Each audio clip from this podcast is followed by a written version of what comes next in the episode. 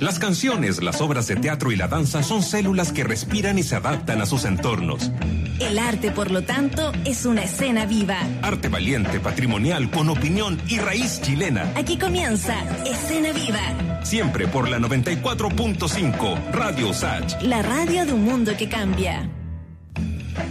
Así es, la radio de un mundo que cambia. Sean ustedes bienvenidas, sean ustedes bienvenidos a una nueva edición de Escena Viva aquí en la radio SAT 94.5 en la frecuencia modulada acá en Santiago, en la capital del reino y con señal digital para que nos escuchen en el resto del país y en el resto del mundo, porque no, señal digital que pueden encontrar en radiousach.cl. Ahí, en la misma página oficial de la radio USACH, también están los contenidos, las conversaciones, las entrevistas, algunas de las notas respecto de los temas que hemos tratado durante toda esta semana en este programa que va de lunes a viernes desde este momento, desde las 15 horas hasta las 17 horas, con lo mejor del mundo del espectáculo, de la cultura, de las artes, del patrimonio. Está también con nosotros, como siempre, Muriel Rivero desde su casa, haciendo el aguante, ¿no? En estos días extraños, eh, teletrabajando, pero acompañándolo a todos ustedes. Muriel, ¿cómo te va?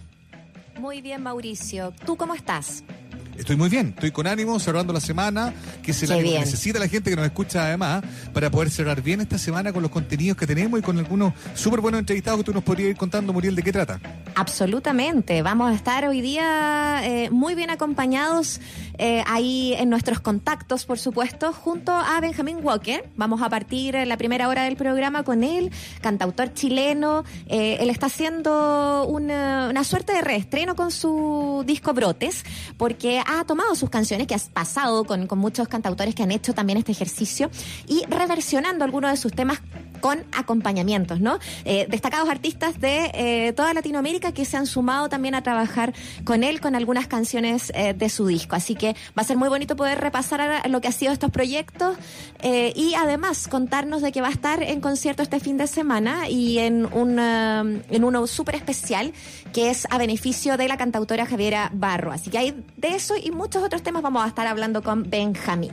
Pero seguimos también. Sí, perdón, el, Benjamín Walker, como te contaba, Em, un músico bien querido que probablemente también ha estado en esta época eh, experimentando un montón de sensaciones. Yo lo he seguido harto en redes sociales, al Benja siempre está ahí como sacando canciones, mostrando facetas, tratando de leer bien los tiempos extraños que nos tocan, un músico sensible. Yo creo que también esa, esa mm, ese rasgo de su personalidad también va a ser interesante poder eh, eh, adentrarnos en eso, digamos, cuando estemos conversando con él. Así que perfecto la conversación con Benjamín Walker. ¿Qué más tenemos, Muriel? Vamos a estar también con un tema que eh, definitivamente tenemos que abordar también desde, desde una instancia eh, noticiosa, más política si se quiere, pero que también es, es parte de, los medios, ¿no? De los medios de comunicación. Vamos a estar con Sergio Pizarro, presidente del Sindicato de Prensa de TVN, para hablar acerca eh, de esta declaración pública que sacaron también como los funcionarios, ¿no? Defendiendo lo, que, lo que es el recinto y las posibilidades de venta del lugar, porque este recinto además fue construido con recursos propios generados de los aportes de los trabajadores. Entonces ahí hay un tema que eh, no menor, eh, que, que, hay que discutir y que luego de esta noticia no de la venta del recinto eh, salieron a relucir también y a defender lo que es este espacio, Mauricio, que es bastante grave que se esté pensando también en vender. Está súper complicado porque ponen en entredicho también la promesa de la televisión pública, algo que cuando retornó la democracia, los gobiernos civiles, digamos, ¿no? apareció con fuerza, se advirtió también con fuerza en la pantalla, sin embargo, los criterios con que se fueron eh, manejando los contenidos del propio canal eh, han hecho que la crisis de TVN sea ya una constante en los últimos años, con pérdidas millonarias cada año, y ahora con muchos problemas de gestión, convengamos también, yo creo que ahí eso lo vamos a abordar en esta conversación, y ahora con este eh, punto bien definitivo, que es la salida a la venta, digamos, o el arriendo de ese, convengamos, enorme edificio también. Yo creo que la decisión de haber convertido, de haber hecho ese edificio en algún momento, es parte del problema, de no haber entendido dónde estaba el origen de lo que significaba una televisión pública. Es súper interesante el debate, hay una polémica abierta sin duda y de eso también vamos a estar conversando en un rato más con este invitado con el que vamos a hablar derechamente de la crisis, una más de TVN. ¿Qué más nos queda ahí en el tintero, eh, Muriel? Bueno, tú recordarás que Felipe no nos acompañó como el lunes como todos los lunes, ¿no? Bueno, él va a estar igual hoy día. ¿Por qué, no, ¿Por qué no estuvo con nosotros? Sí, ahí le vamos a tener que preguntar si por qué sola cimarra con nosotros, pero, pero, pero hoy día apareció. Así que hoy día vamos a, hacerle todas las preguntas correspondientes. Y viene con un tema bien interesante también, porque a propósito del fallecimiento de Marlene Arens, es la única mujer medallista eh, olímpica de Chile, ¿no? Ella eh, eh, ahí en la jabalina, insuperable. Eh, bueno, ella falleció y él quiere proponer este tema de saber, bueno, qué pasa con nuestros ídolos deportivos. Eh, ¿Se les da el espacio en vida o, o- o- fallecidos, no? Eh, y, y qué es lo que está sucediendo ahí? Bueno, eh, parte de eso eh, es, es lo que nos va a traer en su columna. Me parece súper bien. Vamos a estar hablando efectivamente de aquello que quizás también es un lugar común, pero a lo mejor es muy cierto. ¿ah?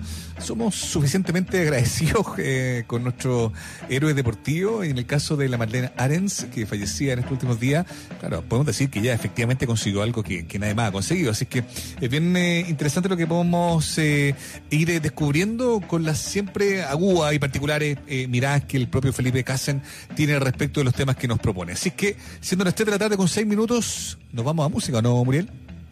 Exactamente, Mauricio. Vamos a escuchar a Juana Fe. Nos quedamos con Callejeros. Estás en escena viva.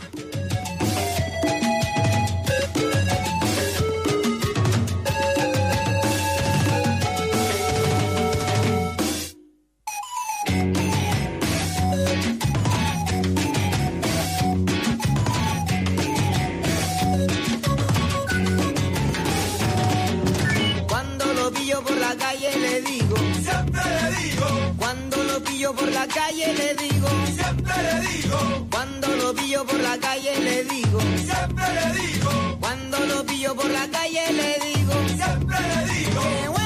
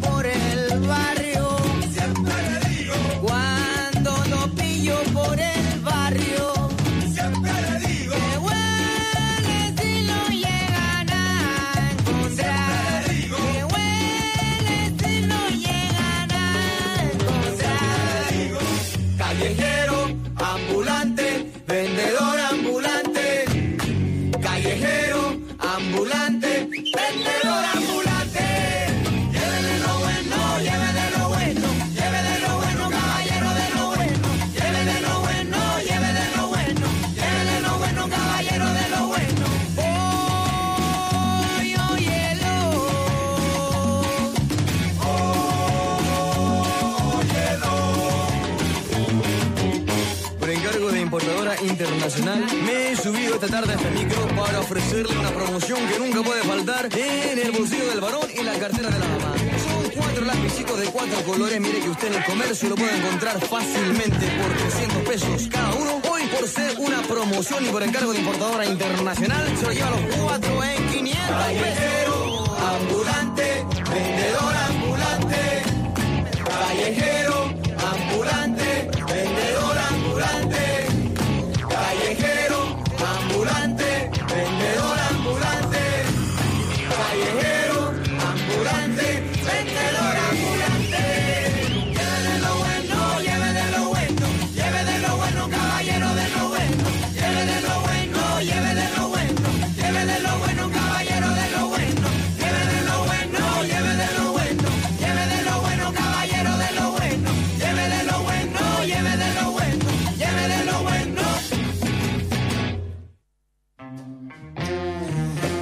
estamos, son eh, 3 de la tarde con 9 minutos. Estamos haciendo escena viva aquí en la radio USACH 94.5. Tenemos también otras plataformas activas, ojo, en Instagram, Facebook, Twitter, siempre con la misma clave, Radio USACH. Ustedes nos ponen ahí en el buscador y vamos a aparecer para poder ir generando conversación, como por ejemplo la que podría eh, animarse, despertar, nacer a partir de este dato que al mundo de la música hoy eh, lo tiene eh, profundamente conmovido, estremecido, entusiasmado, ¿no?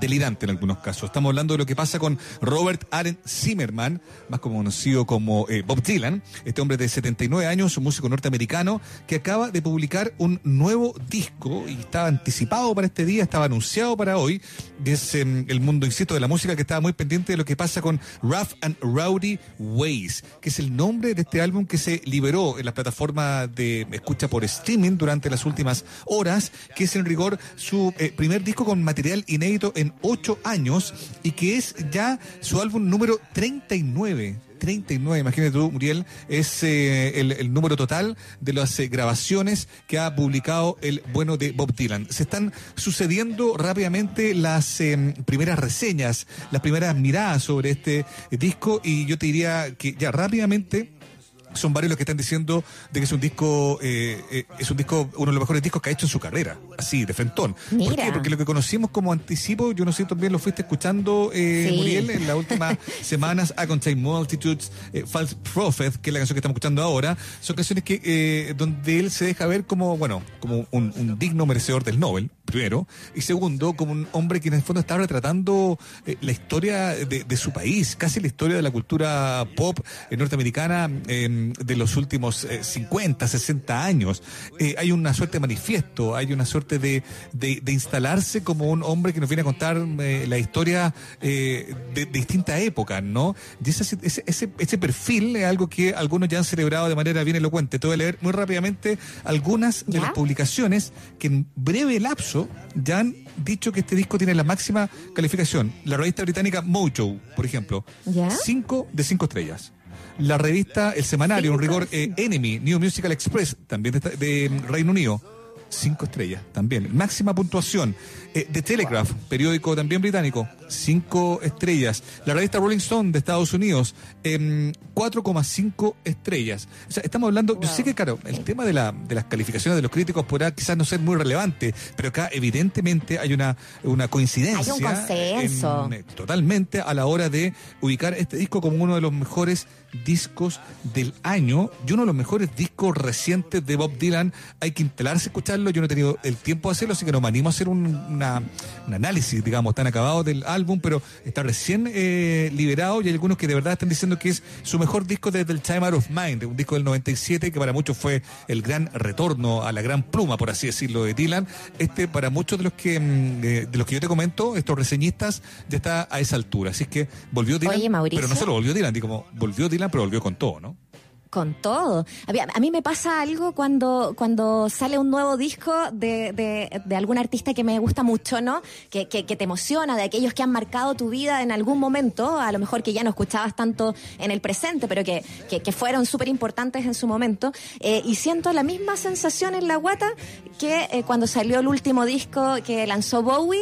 Eh, y, y- y el mismo que sacó, la misma emoción cuando sacó Pearl Jam, el disco este año también. O sea, siento como que uno vuelve, ¿no? Uno vuelve como a, esa, a, a esos lugares de la vida que eh, te han marcado, eh, esa música te ha marcado, eh, y uno vuelve a recordar y se siente así como adolescente enamorado.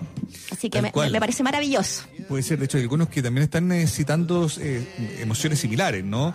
El de periódico The Guardian, por ejemplo, dijo, podría ser el conjunto de canciones más brillante de Bob Dylan en años. Ojo ahí, ¿eh? Estamos hablando que son nueve canciones, son 54 minutos en total, prácticamente la mitad de las canciones eh, mencionadas que incluye este disco son canciones que sobrepasan los seis minutos. Es un disco eh, de poca melodía, de pocos tracks, por así decirlo, pero de larga duración porque son se toman su tiempo, digamos, ¿no? Y hay ahí también una cosa muy interesante, un gesto, ¿no? Como de, de, de, de- de alguna manera eh, revelarte también, ¿no? De, de generar una suerte de rebeldía a las convenciones del rock, de la canción formal, de cuánto debe durar, de qué es lo que debe tener, de qué elementos debe incluir. Cuando eres Dylan, pues eh, revertir, digamos, o, o- obviar, digamos, aquellas supuestas observaciones de lo que se debe hacer en la música popular o no. Y es lo que le está haciendo con este disco llamado Rough and Rowdy Ways, que insisto, en muy pocas horas, recién liberado hoy día, ya está em, generando eh, una suerte de, de consenso internacional respecto de su calidad. Insisto, se reparten la- los premios. The Guardian ya lo decía, cinco estrellas también. El eh, Consequence of Sound, que es una página que también dedica a la música, máxima puntuación. Eh, All Music, una enciclopedia virtual de música popular, allmusic.com, cuatro de cinco estrellas, en fin, está, está funcionando las maravillas y es parte de lo que mm, el mundo de la música hoy día comenta eh, con mucho entusiasmo, ¿no? El retorno de Dylan Sí. a la música original, porque esa es la gracia, ¿no? Estos últimos discos que había sacado en el último tiempo eran revisiones de otros cantantes, de otros repertorios, pero ahora eh, suelta la pluma y dice unas cuantas verdades que tiene conmocionado al mundo de la música.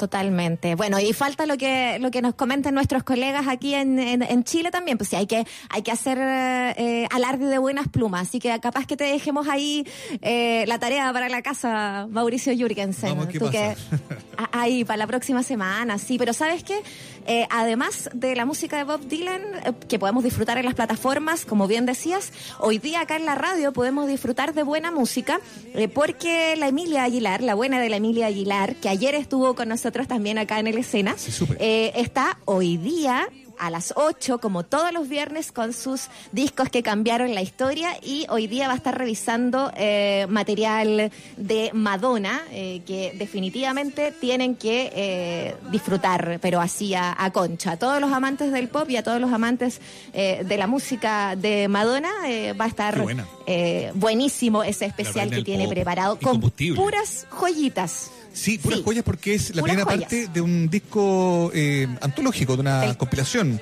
llamada Celebration, Exacto. que apareció el 2009. Entonces vamos a estar revisando esta primera parte y yo me imagino que la segunda parte vendrá la semana que viene. Probablemente ahí Emilia lo, lo sabrá Sí. contar, pero imperdible. Estos especiales han funcionado imperfecto, a la gente le encanta. Eh, por ejemplo, lo que pasó con Kick de Inexes, eh, tuvo harta audiencia, harto comentario, así que muy entretenido que la Emilia Aguilar nos pueda estar contando de figuras tan grandes. Vi a Madonna, no sé si la viste tú, en No, yo no la protestas en vi. Estados Unidos. ¿La viste? Ah, ya, las protestas. Yo pensé que estabas hablando del concierto acá en Chile. Ah, bueno, también la vi, sí, la vi acá, la vi en Argentina. Hecho, por pega tuve que verla como tres veces en, en una semana. Pero no, me refiero que la vi ahora hace poco eh, ¿Ya? en, en los medios, siendo parte de las manifestaciones que se mm, desarrollaron en Estados ah, sí, Unidos. pues.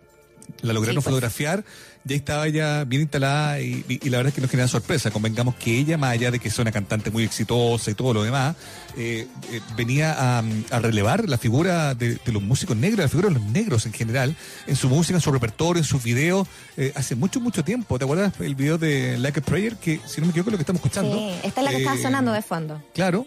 ¿Te acuerdas que besaba a una, a una suerte de ángel negro en algún momento?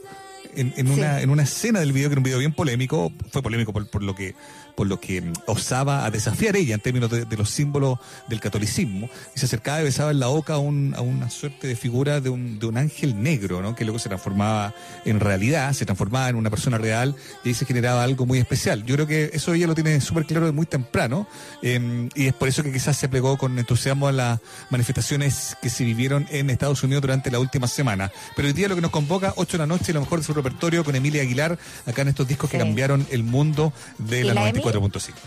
Jan me soltó algunos temas de lo que va, van a tirar, porque como tú dices, son, está hecho en, en, dos, pues si es un compilatorio del año 2009, eh, entonces hoy día yo, yo, les voy a adelantar solamente que, por ejemplo, van a estar como con Vogue, con Material Girl, con eh, Secret, bueno, lo voy a dejar hasta ahí nomás, para que lo revisen hoy día y, por supuesto, se sintonicen con la radio USAT. Mauricio, te invito a que nos vamos a la música, a la música que tenemos aquí en Escena Viva y nos quedamos con Son del Valle y en secreto, tuyo.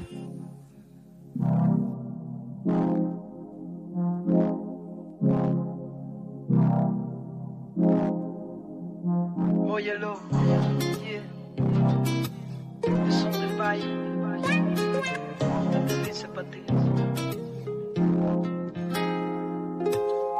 Puedes estar con cuantos quieras. Si así lo quieres, Salir a buscar otros hombres y otras mujeres. pero no pidas que haga lo mismo. ¿Qué? Que me funcione tu mecanismo. Entiéndeme si no me interesa. Contigo me basta y me sobre la pieza.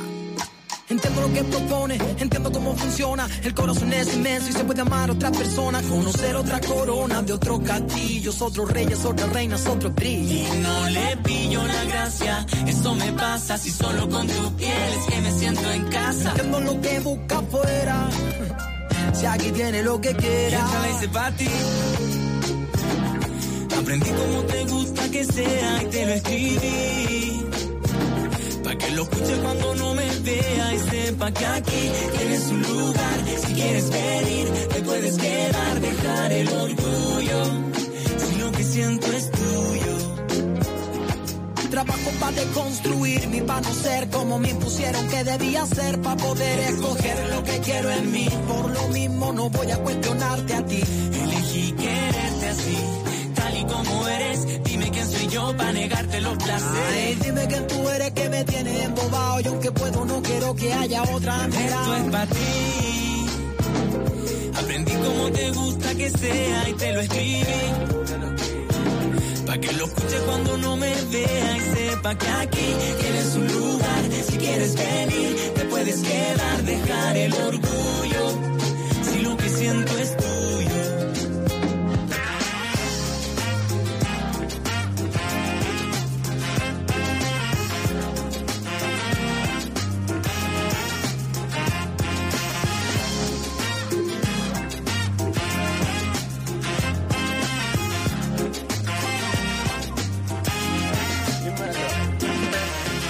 Tontota, no deja de acompañarme.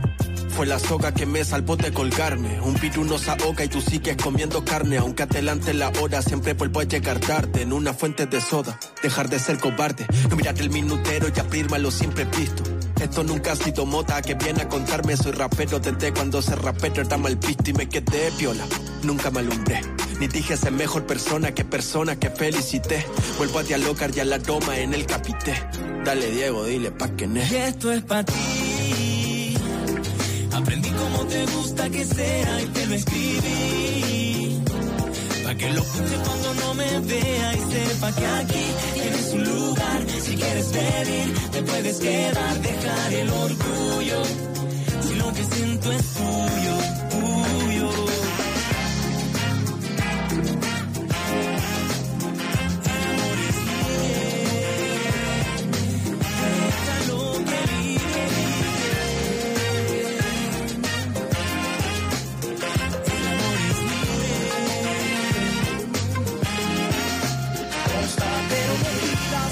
Lo mismo. Que me funcione tu mecanismo, entiéndeme si no me interesa. Contigo me basta y me sobre la pieza.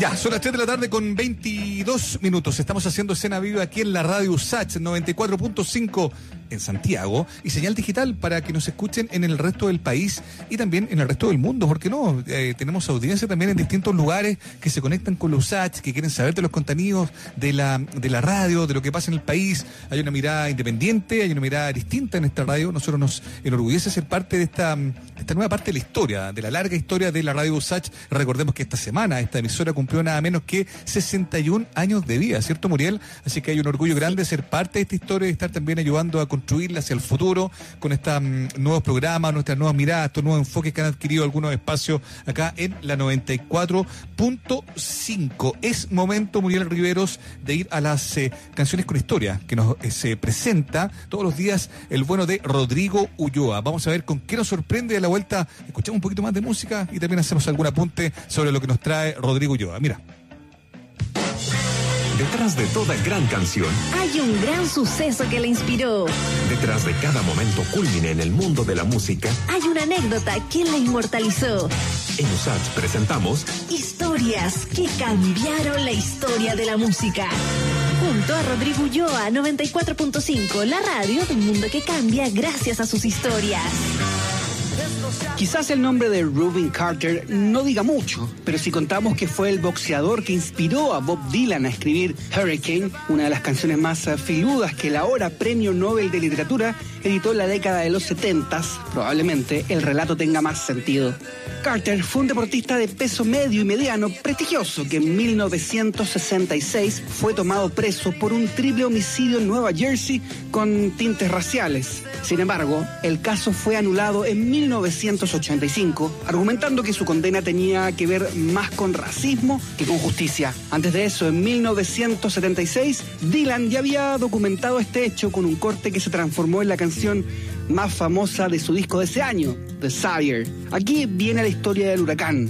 el hombre al que las autoridades culparon por algo que nunca hizo, dice el viejo Bob sobre una de las grandes injusticias hechas canción y que hoy toma un nuevo sentido.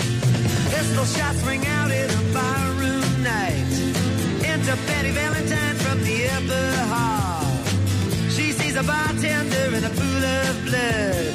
Cries out, my God, they killed them all. Here comes the story of the hurricane. The man the authorities came to blame for something that he never done. Put in a prison cell, but one champion of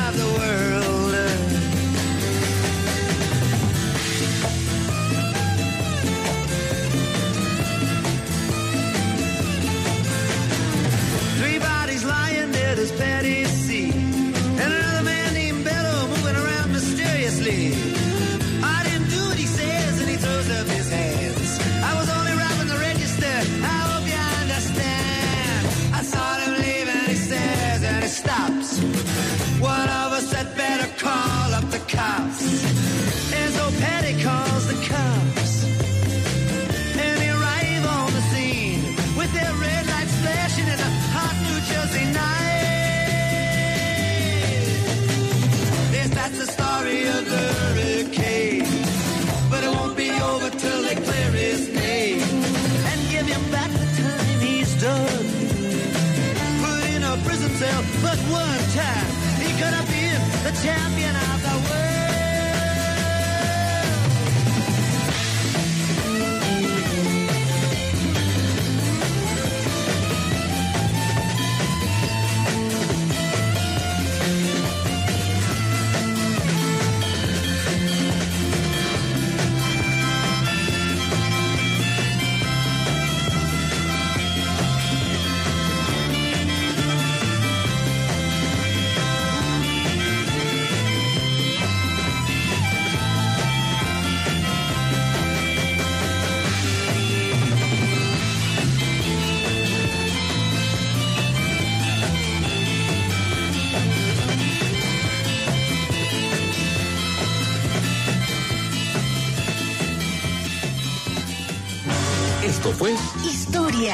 cambiaron la historia de la música. junto a Rodrigo Ulloa. Sigues conectado a USAT 94.5, una radio con historias.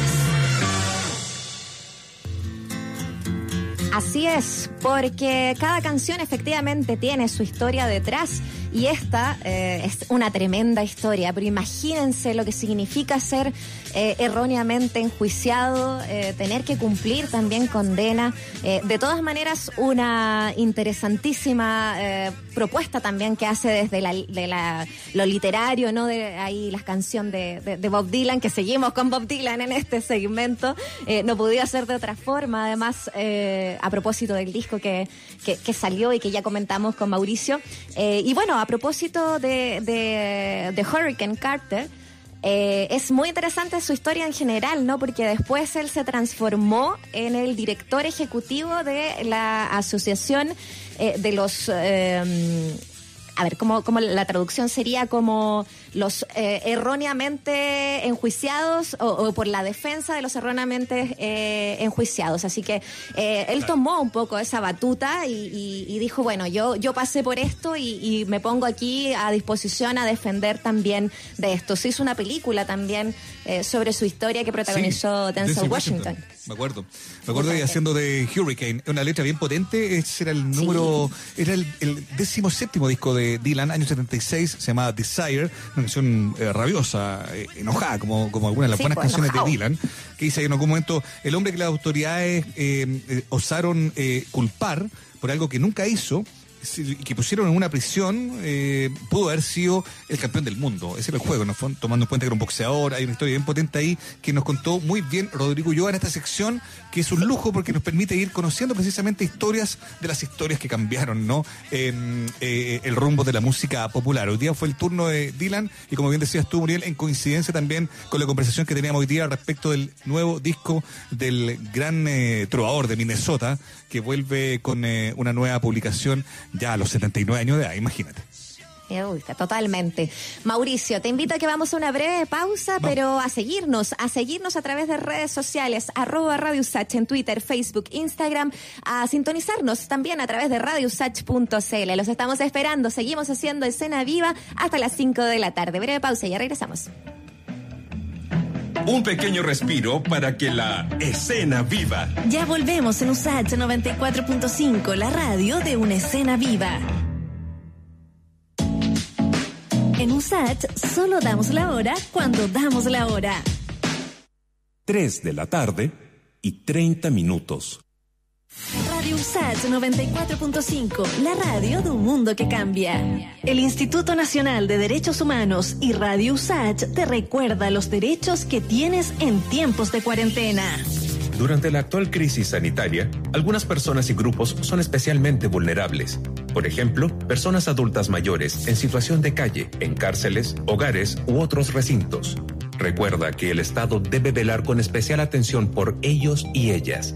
En tiempos de emergencia, el INDH promueve y protege tus derechos. Colabora Radio USACH. Esta es la voz de un mundo que cambia. 94.5 Radio USACH.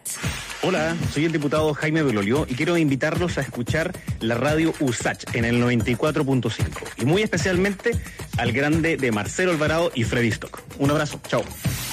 Súmate a la voz de todos. Radio Sach 94.5. Un mundo que cambia.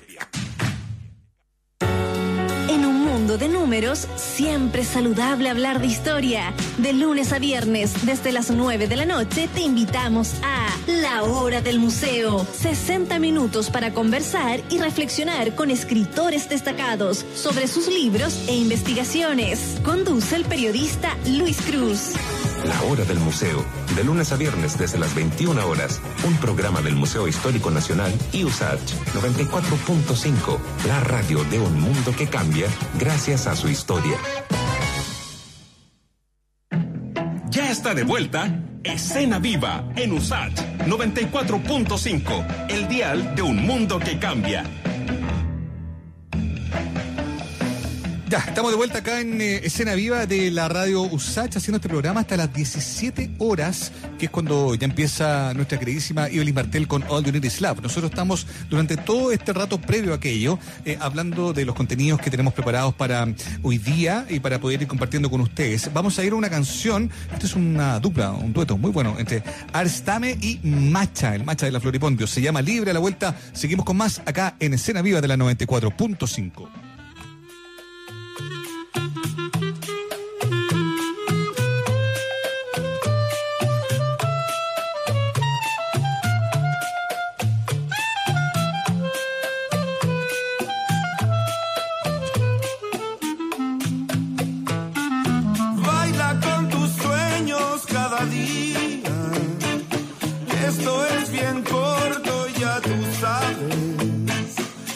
te preocupes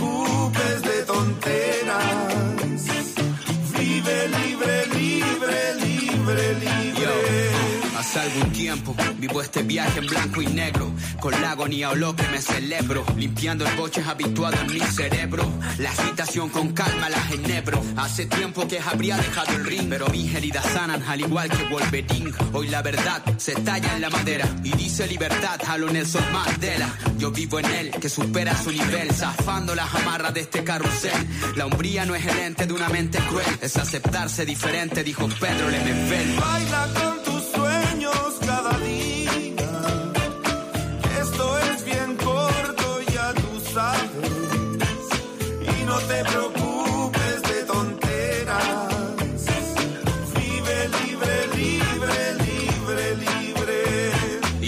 la vida viaja en este mar gitano, la guitarra a la espalda y un tabaco en las manos. El horizonte llama mi alma nómada y la sombra rógada hasta llegar a Andrómeda. Persiguiendo mi utopía, el rumbo no se acaba todavía. Mi andar son floreos al pasar de los días, como los punteos de Paco de Lucía.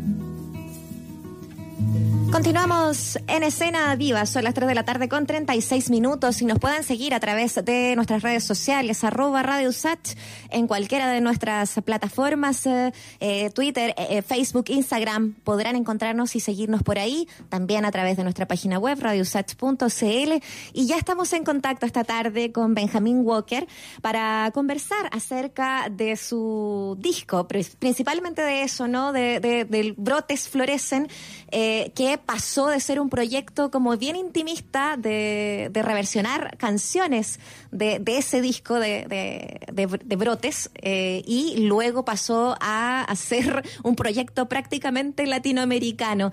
Eh, Benjamín, te saludamos, ¿cómo estás? Muriel, ¿cómo está ahí? Tantas lunas Tantas lunas y tantos soles. y tantos soles, sí. Ha ¿Cómo te cambiado el sientes mundo tú? como tres veces desde la última vez que hablamos. Exactamente. Y va a seguir cambiando, Bueno. ¿ah? ¿Cómo está Benjamín? Va a seguir. ¿Cómo estás, Mauricio? Va a seguir cambiando, te aviso al tiro, ¿ah? No, sí. está. Y en el mejor de los casos, caso. en el mejor de los casos va a ser un, un- un- un mejor mundo. O, o uno debería sacar alguna lección, ¿no? ¿Cómo ha sido para ti para entrar en, en materia de lleno, Benja, esto del, del confinamiento, de- desde lo personal, para ti, como persona, como ser humano, digamos, eh, eh, eh, invitado de manera forzosa a vivir esto, pero también como creador, como músico, como artista? Ha sido muy desafiante. Yo en verdad no, no reaccioné bien al encierro. Me costó mucho al menos estar tranquilo, ni siquiera poder decir como que, estaba bien. Eh, porque soy, de- la verdad, de personalidad muy inquieto, me gusta moverme mucho. Creo que nunca fui de estar en la casa, siempre como que, si es que no tenía razones para salir, salía igual, ¿cachai? Eh, y creo que me costó mucho lidiar con, con uno, no salir de la casa, y dos, eh, como asumir que todos los planes que tenía para el año, eh, como que había que soltarlos de un segundo para otro, como no hacerse ninguna expectativa de que se pudieran, de que se pudieran realizar. Eso, eso también eh, me costó como asumirlo, pero mira, partamos porque me quejo de lleno, porque estoy bien, vivo en un departamento con, con todas mis necesidades cubiertas. eh, me tocó encerrarme más encima con dos amigas y colegas que son Yorka y Natizú, eh, que son mis roomies. Entonces, sí, mira, si, si ya un desafío personal siendo cantautor, esto de la pandemia, eh, convivirlo con, con otros colegas es realmente un privilegio. Así que en ese sentido, como que me salvaron un poco. Oye, y hay que decir que, que hemos visto que la creatividad ha brotado bastante ahí, porque justamente no solamente la Yorca y la Natizú, la Daniela Pastene también, ¿no? Eh, la hermana También. de Yorca pues, son, son las voces de ese proyecto musical. Eh, y ustedes están armando cosas juntos también eh, en general. O sea, me imagino la, la, lo poten- cómo se potencian creativamente ahí adentro. Sí, mira, Yorka eh, y Dani son, son pura energía, son como una fuerza movilizadora potentísima. eh, y desde el minuto uno como que nunca se entregaron como a la desdicha de la pandemia y, y siempre fue encararlo con, con ya. eh, si tenemos esto enfrente ahora, como ¿cómo vamos a lidiar con esto? ¿Qué vamos a hacer? Las chiquillas literalmente hoy día tienen un matinal todas las semanas. Es verdad. eh, los días los días sábados de la mañana. Y es un matinal o sea yo encuentro que es de, lo- de las expresiones de creatividad más potentes que he visto en pandemia. Eh, tienen invitados y invitadas de lujo todos los sábados revisan canciones hablan de contingencia eh, mucho feminismo por lo demás. Eh, y me ha tocado como literalmente convivir con todo eso. Entonces eh, ha, ha habido mucha fuerza creadora Eh, si- siempre las circunstancias adversas como que saca herramientas de uno que uno no sabía que tenía y obviamente este no es la excepción. Eh, y- y- Benjamín.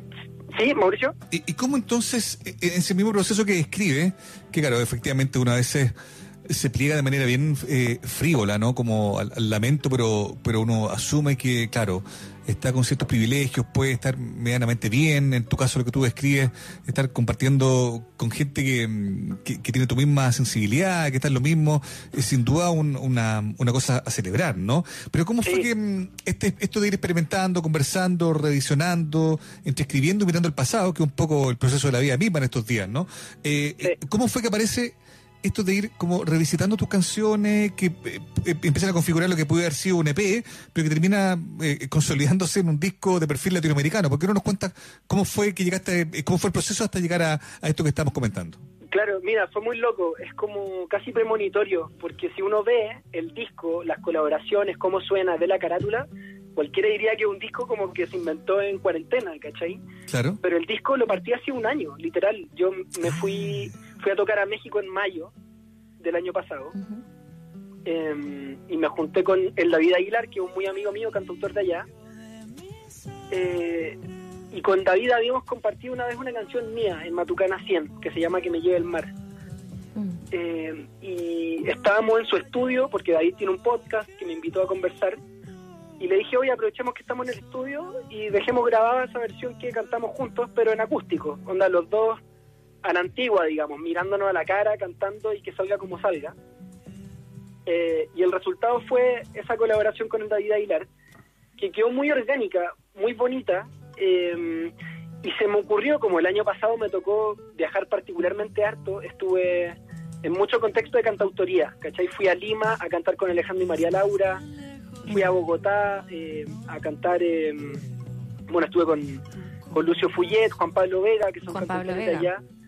Claro, eh, estuvo a Silvina Moreno, que es una cantautora argentina. Me tocó Que ella mucho estuvo acá. como- ¿Ah? Ella estuvo por acá. Y sí. ella estuvo acá, la Silvina. De, de hecho, sí, pasó por Chile. Justo, me- justo estaba fuera de acá, de hecho, cuando pasó.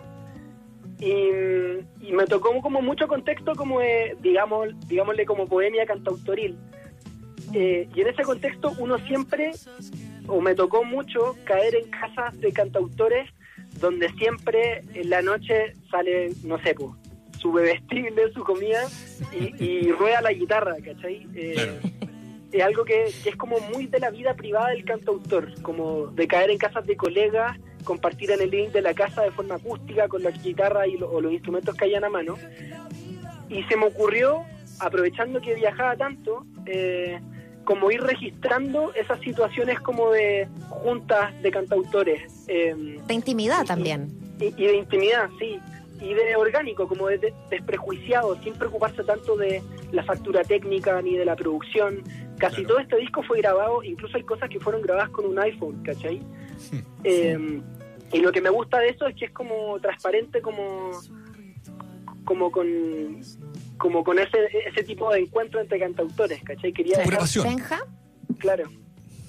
Sí, eh, eh, de, de alguna manera eso, ¿no? El retratar la- lo íntimo, lo apasionado, eso- esos momentos que pasan en, en el living de una casa, eh, pero que también hablan de, de una cantautoría latinoamericana. ¿Cómo ves justamente lo que, lo que de alguna manera en el continente se está dando? Eh, porque son nombres que dan mucho que hablar en sus países y que quizás nosotros también deberíamos conocerlos muchísimo más. Pero tú estabas hablando de mm, Alejandro y María Laura, de, la- de, de Juan Pablo Vega de Colombia, del David Aguilar de México, la Loli Molina en Argentina. Eh, son nombres que han pasado además por Chile, pero que quizás no conocemos tanto. ¿En qué momento estamos aquí de, de la canta- cantautoría latinoamericana? Es una buena pregunta. Yo creo que ese tipo de cosas como que uno las lee mejor cuando las ve en retrospectiva. Quizás es una pregunta que tendríamos que hacernos en varios años más, pero, pero estoy súper de acuerdo con ustedes en que, eh, mira, si bien fue algo espontáneo, hay una fotografía importante en el disco, que somos todos como comillas de la misma generación de cantautores, ¿cachai? Eh, y eso me gusta mucho. Loli Molina eh, es una cantautora que admiro muchísimo.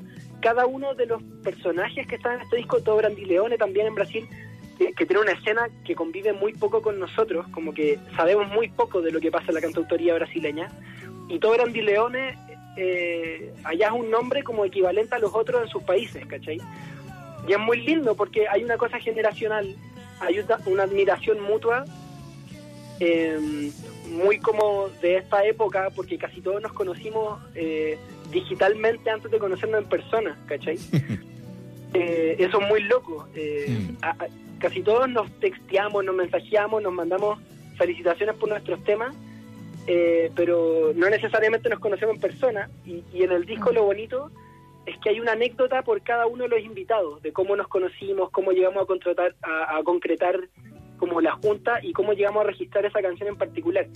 Y, y- y- y tomando un poco lo que me pregunta, lo que preguntáis Mauricio, me hizo muy bien como sentarme a redactar, porque eso fue lo que hice. Si uno entra a mi Instagram, ve los relatos de, de cada una de las colaboraciones y fue muy eh, como refrescante y aliviante como hacer memoria de, de lo reciente, de, de- de- de las cosas, las anécdotas brutales que me han tocado vivir el último año, del privilegio de, tener una conexión con la escena de cantautores en Latinoamérica tan directa.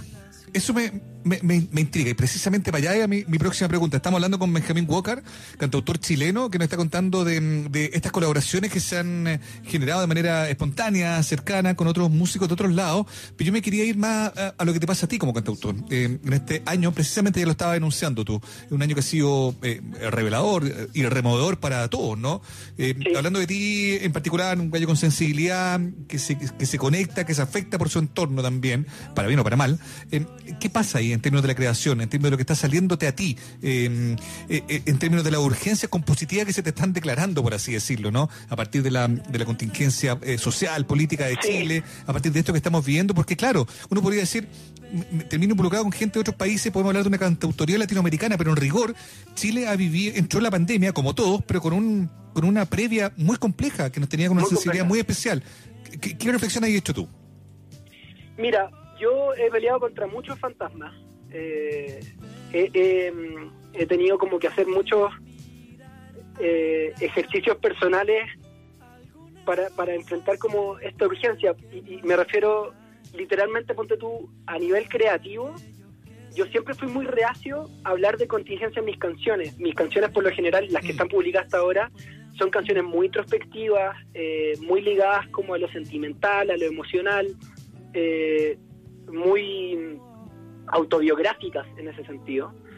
Eh, y yo siempre he tenido cierto pudor, si bien siempre he tenido como opinión política, siempre he estado, eh, nunca he tenido como temor de, hab- de- de hablar de la contingencia, de referirme a la política, creo que eso es algo que tenemos que naturalizar y si es que no lo hacemos es precisamente un síntoma del problema, ¿cachai? El, el- el no hablar, eh, el, el que no tengamos naturalizado como hablar de la contingencia de la política como artistas, ¿cachai? Pero yo siempre fui reacio a hablar de política o de contingencia en mis canciones eh, por, toda una serie de cosas. Vengo de un contexto de mucho privilegio, eh, eh, tengo una formación en un colegio católico privado donde hay mucha culpa de por medio, entonces como que son cosas que precisamente como le tengo respeto al proceso creativo, no quisiera y yo no quería forzar en el pasado. Como sentía que me salía como medio a la fuerza. Y eso, por primera vez, como que logré romper con eso el último año.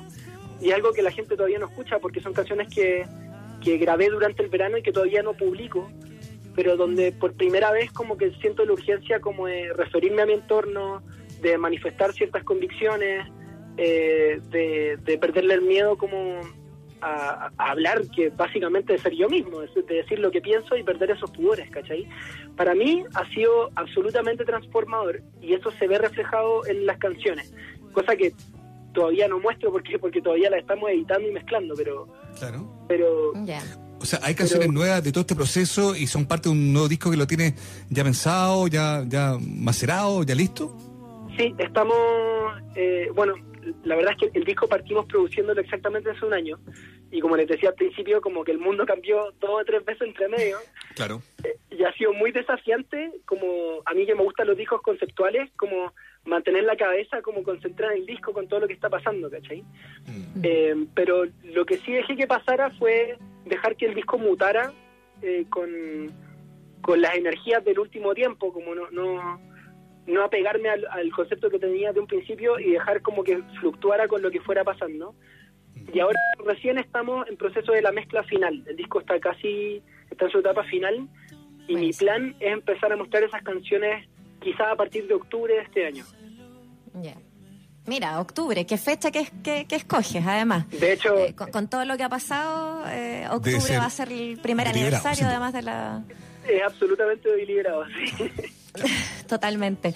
Oye, Benjamín, eh, me parece muy interesante la postura de, de- de poder, eh, de alguna manera, eh, en, el fondo, sacar de todo este proceso algo limpio y que eso a lo mejor te lleve hacia otro lugar desde esta composición, ¿no? Ahí lo vamos a estar conversando cuando llegue el momento con tu disco, eh, pero, pero también me hace mucho sentido eh, porque estás siendo parte de un festival que ha estado todos los domingos eh, y que ha tenido, por ejemplo, figuras de como Nano Stern o la Magdalena Matei y, y- y un sinnúmero de personas que han querido participar por una de las injusticias sociales que se ha dado en el último tiempo a propósito de la enfermedad de eh, Javiera Barró, cantautora muy querida en el mundo de la música, eh, tanto en su trabajo como solista como con Navia Ayala. Eh, y, y bueno, de alguna manera también eh, poner un poquito ese contexto de, de lo que a ella le ha pasado con una enfermedad de alto costo, una leucemia, y que eh, la tiene con una deuda millonaria, así, pero estratosférica. Y que, y que ustedes como, como colegas no de la música eh, se han unido para poder eh, también eh, ir en su ayuda. Cuéntanos un poquito de eso brevemente y de, y de la canción que reversionaste, que también fue otro proyecto que se hizo eh, de reversionar canciones de la Javiera Barro.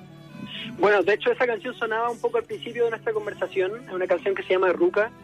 Eh, a mí me contactó en un primer lugar Camila y Silvio, que son una pareja que también son una pareja de cantautores, cantan juntos, que son del círculo cercano a la Javi y que han hecho realmente, y lo- los quiero felicitar como públicamente porque la gestión y la, y- la forma en que han movilizado a toda la escena musical en pos de la Javi ha sido increíble. Eh, todos los domingos de este, de este mes de junio hemos estado escuchando a colegas eh, compartiendo sus canciones, convocando para ayudar a la Javi.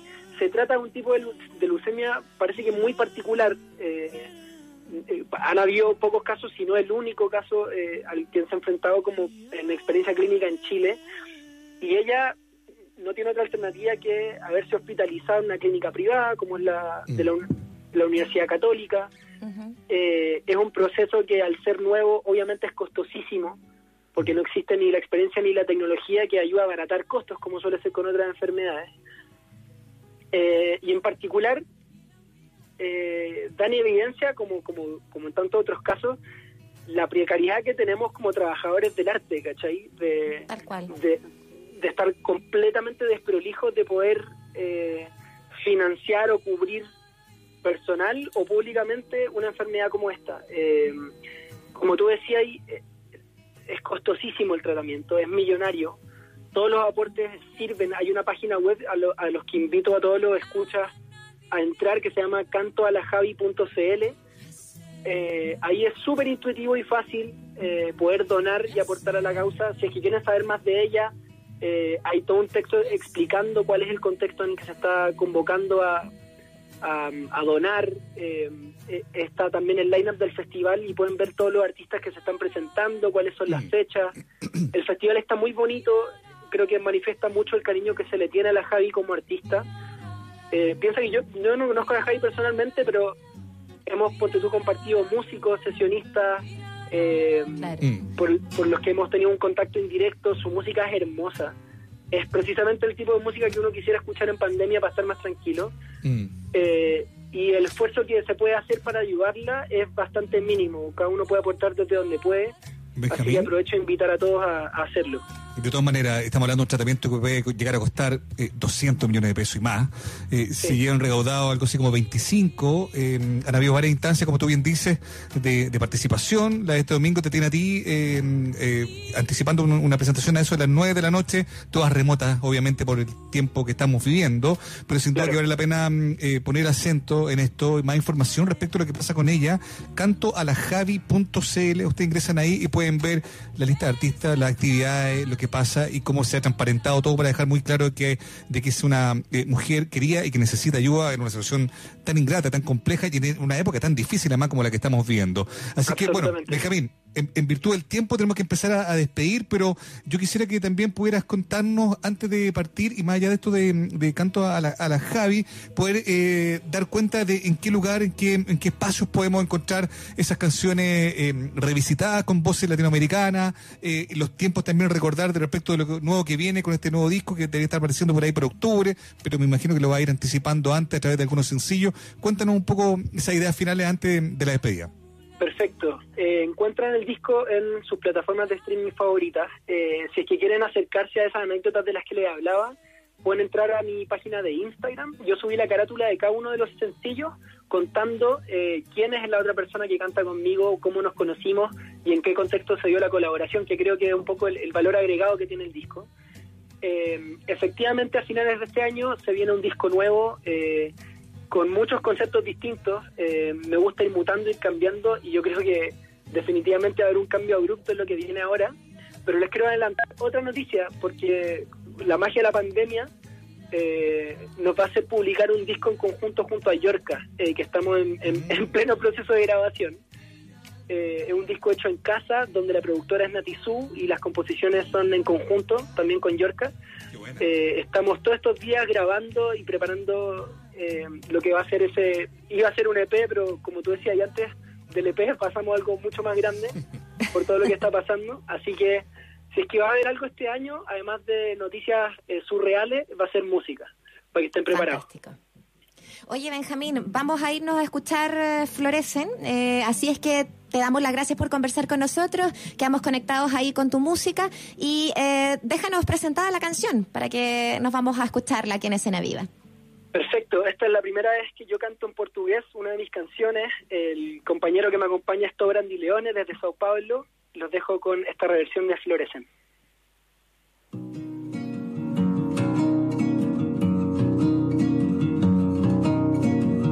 Vejo por onde vou. Pode ser que algo em mudou. Guardo essa flor para quando volte entrar o sol. Guardo essa flor para quando volte entrar o sol.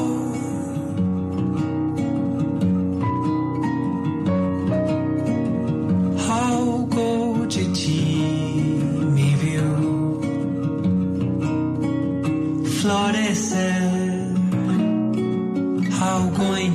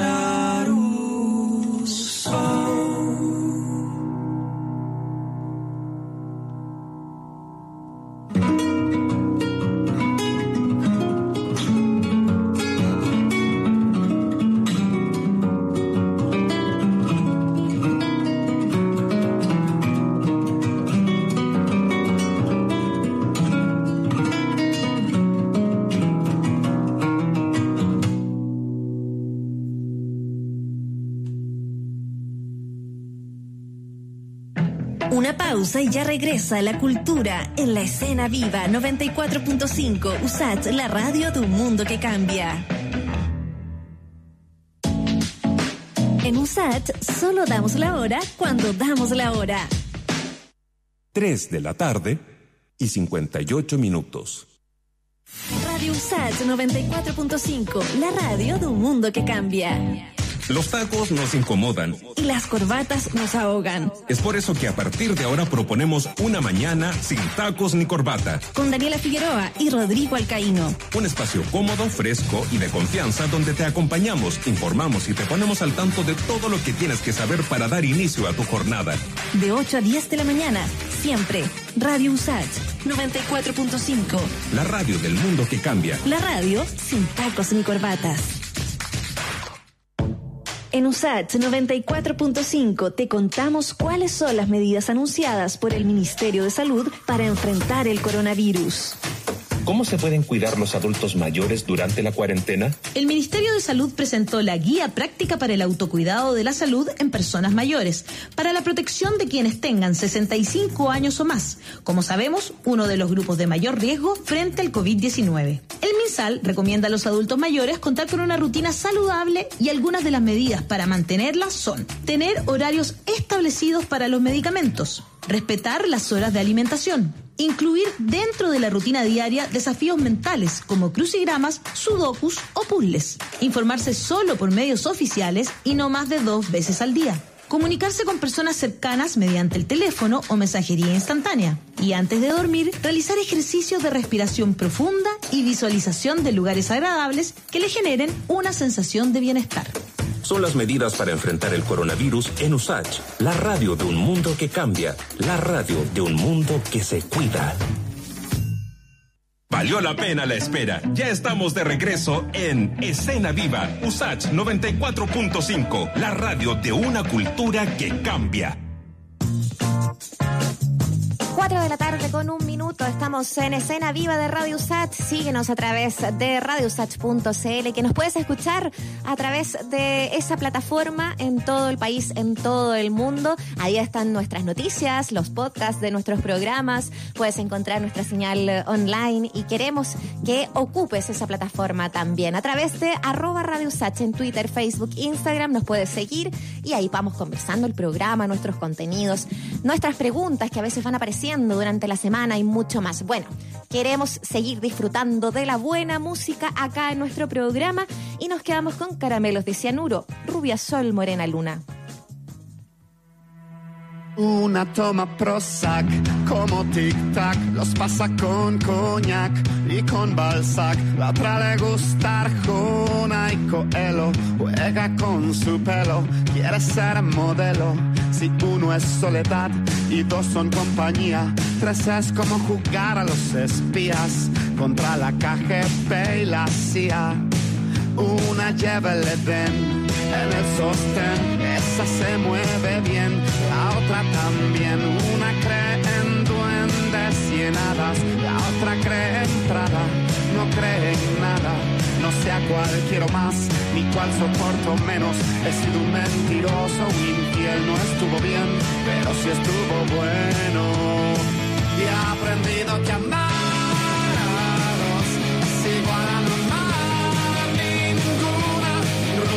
Rubia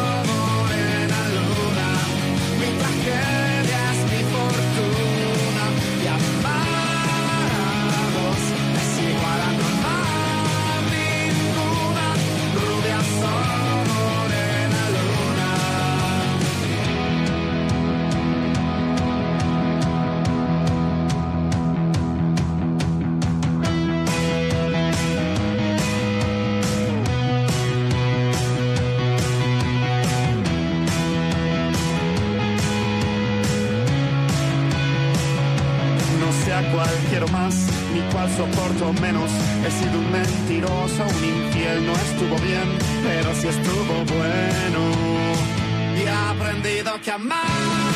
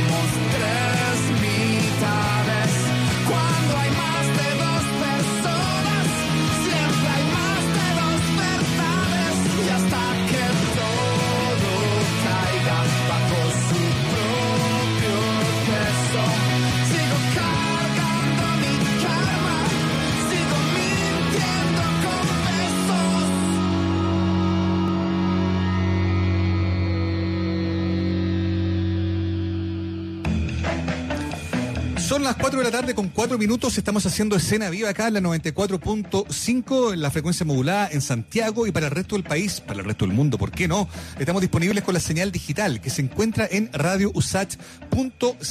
Todas nuestras plataformas virtuales además están abiertas, disponibles para que vayamos eh, creando esa conversación virtual. Por ejemplo, en Instagram, también en Facebook y también en Twitter, en ese caso, arroba Radio Usach, para que vayamos conversando sobre los contenidos que tenemos preparados para esta tarde de viernes eh, amenazante todavía acá, al menos en la capital del reino. Y uno de los temas relevantes de la semana, sin duda, sorpresivos, quizás para algunos, probablemente para otros no tanto, fue el anuncio de, mm, la puesta en venta o de arriendo del edificio corporativo de TVN, eh, algo que viene a simbolizar también una, mm, suerte de seguidilla de malas decisiones em, y de una crisis eh, a esta altura del partido ya muy extensa que tiene a este canal símbolo de la, de la televisión pública o de lo que muchos pensamos en algún momento debió haber sido en una situación muy compleja. Estamos al teléfono con el presidente del sindicato de prensa de TVN, Sergio Pizarro, con quien queremos precisamente hablar de este tema. Sergio, ¿cómo estás? Bienvenido a Cena Viva. Hola, bien. ¿Cómo están ustedes? Hola, Sergio. Bien, pues Sergio, eh, con gusto de, de poder conversar contigo para poder entender esto que está pasando y que sorprendió tanto con el anuncio de la puesta en venta o de arriendo, insisto, del, del colosal eh, edificio corporativo de TVN. ¿Cuál es la postura que tienen eh, los trabajadores? ¿Cómo los sorprendió a ustedes? ¿Estaban enterados de que esto se estaba de algún modo perfilando, negociando? ¿O fue, como ha pasado en otras crisis de TVN, algo que también los tomó por sorpresa?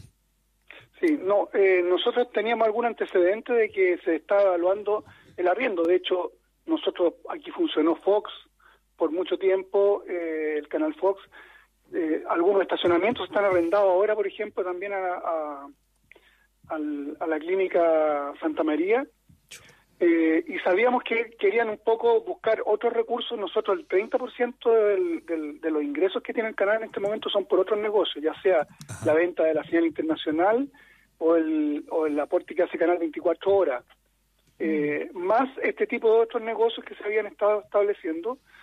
Eh, lo cierto es que con el despido masivo que hemos tenido, que somos menos de la mitad de lo que éramos hace tres años, eh, eh, el espacio que estamos ocupando es menor y hay una producción ínfimamente menor. Aquí se producían, ¿no es cierto?, tres telenovelas diarias y ahora no se produce ninguna, se compran al extranjero. Entonces, eso eh, hace que estemos ocupando una, una parte menor de la infraestructura que tenemos. Claro. Y para eso hay dos cosas, claro. Una, una podríamos producir más, que sería, digamos, más, más atractivo, digamos, como, como solución. Sergio, es que hay, hay una, una pregunta que, claro, puede parecer razonable para alguien que, por ejemplo, no sé, lo mira desde fuera. Eh, TVN, un canal muy grande, muy importante, que en algún momento generaba muchas utilidades. Estoy pensando en toda la promesa de la televisión pública que se declaró con fuerza en Chile después de- del, del término de la dictadura, ¿no? Efectivamente, en pantalla se vio también contenido, una vocación, una misión, una, una idea de generar algo que fuera valioso eh, para, para la audiencia, ¿no? Eh, Sin embargo, eh, eh, ¿cómo es que se llega desde ese lugar hasta lo de ahora? Hay- ¿Han habido malas decisiones? ¿Ha habido uso político? ¿Cómo te explicas tú que TVN esté enfrentando esta situación tomando en cuenta que, hace 5, 6, 10 años el escenario era completamente distinto? ¿Qué es, ¿Cuál es la seguidilla de acontecimientos, de decisiones que han hecho que mm, TVN esté enfrentando esta crisis tan radical? Sí, claro. Es una, como dices tú, una seguidilla, una suma de, de decisiones eh, erradas y, y otras cosas, que algunas que son responsables, digamos, de las administraciones del canal y otras que son eh, una transformación que ha tenido el sistema de, de, de- de medio de comunicación, de, de- de la forma en que se- sostienen también los medios de comunicación, que es la publicidad, básicamente, y esa torta se ha reducido, pero eso no se puede decir que es toda la culpa. O sea, aquí claramente se nos fue todo el área dramática del canal por decisiones donde, de, pugnan dentro del directorio eh, y, y otro tipo de decisiones, digamos, que obviamente que fueron haciendo mermar más la situación eh, que, que tenía el canal. Sergio, pero eh, desde ese lugar y con la crisis de los medios hoy día también, ¿no? Eh, ¿Sienten que, que se ha perdido quizás eh, peso o poder de, de los trabajadores? ¿Se les pregunta su, su parecer en estas instancias? Si nosotros tenemos, eh, a diferencia de, bueno, de otras empresas, la gracia es que tenemos un representante de los trabajadores en el directorio, o sea, por eso nosotros desinformados del todo, obviamente que no, no estábamos. Eh, pero obviamente que esto es una empresa que se dirige, que la dirige el directorio y el, el representante tiene- no tiene derecho a, tiene derecho a voz nomás, no tiene derecho a voto. Con lo cual, eh, a mí lo que me extraña sí, que me sorprendía ahora que en el directorio ahora aparecieron algunos directores que dijeron que, que no sabían de esta decisión, eh, y, pero sin embargo en, la, en el acta sale una, un acuerdo unánime. Yo creo que evaluaron, no evaluaron bien, no evaluaron bien eh, lo que lo que estaban eh, decidiendo. Claro, firmaron sin leer, que sería imperdonable para los tiempos que corren y, para la crisis de, de TVN, ¿no? Ahora, eh, ¿cómo interpretan ustedes esto, esto esta puesta en venta o arriendo del, del edificio de, de Ahora, TVN? sí. ¿Lo interpretan como una primera señal clara de privatización, así como pasó con tantas otras cosas, también de vuelta a la democracia acá en Chile? ¿Lo ven así? ¿Cómo lo interpretan ustedes? Eh, queremos creer eh, que no es así porque no han nosotros tuvimos una reunión ayer con Anita Luis, la presidenta del directorio, y nos insistió que no era eso, que obviamente una cosa es el edificio y otra cosa es el canal, que, que, que, que obviamente que es distinto. Pero que pero también viendo la realidad, lo que puede ser eh, un- un- una venta real o compra real del canal, el canal tiene un montón de condiciones en, en el lugar y en el espacio donde estamos que son bien complejas eh, desde la perspectiva que este es un lugar donde no se puede edificar eh, edificios de más de, de 13 a 6 pisos, de que demoler este canal para poder construir otra cosa sería carísimo. Entonces, en realidad, lo más obvio que puede ser este canal como negocio para mirarlo desde el punto de vista de, de infraestructura es precisamente abrir las puertas a, a los medios, eh, a las productoras nacionales, a las productoras internacionales, Exacto. Aquí hay un- un- unos estudios formidables que han sido siempre elogiados por todos por todos lados y yo creo que ese es el negocio que tenemos que hacer, hacer más televisión, no solo para nuestra plataforma que es TVN, sino que abrirnos a, a que sea un, un centro. Yo sé que alguna vez se habló que Canal 13 se viniera a instalar aquí, porque obviamente que ahora tenemos espacio para que puedan, eh, eh, para poder hacer eso.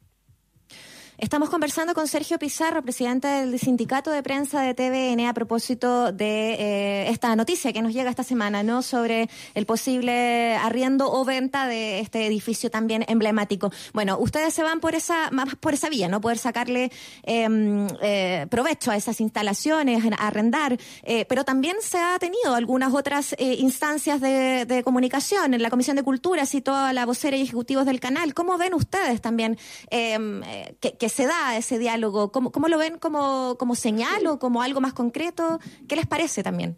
No, a nosotros nos parece bien que, que haya conversación, que haya diálogo, porque en el fondo también aquí hay una una eh, eh, conversación o, una reflexión pendiente, que es eh, cómo hacer televisión pública lo más cercano al ideal, eh, siendo que nosotros nos tenemos que eh, sostener en base de la publicidad y todos estos otros negocios. Eh, y ahí hay una discusión que podría darse en términos que a lo mejor debería requerir o, de- o debería tener un financiamiento público en parte o en la totalidad o qué sé yo, que se podría analizar.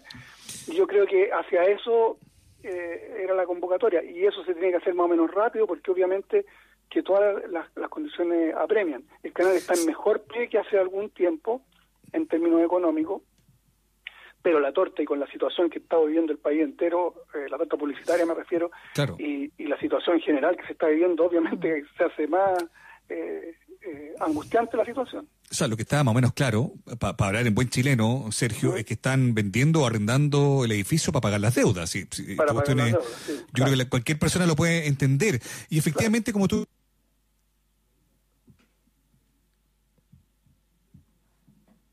Perdí la señal.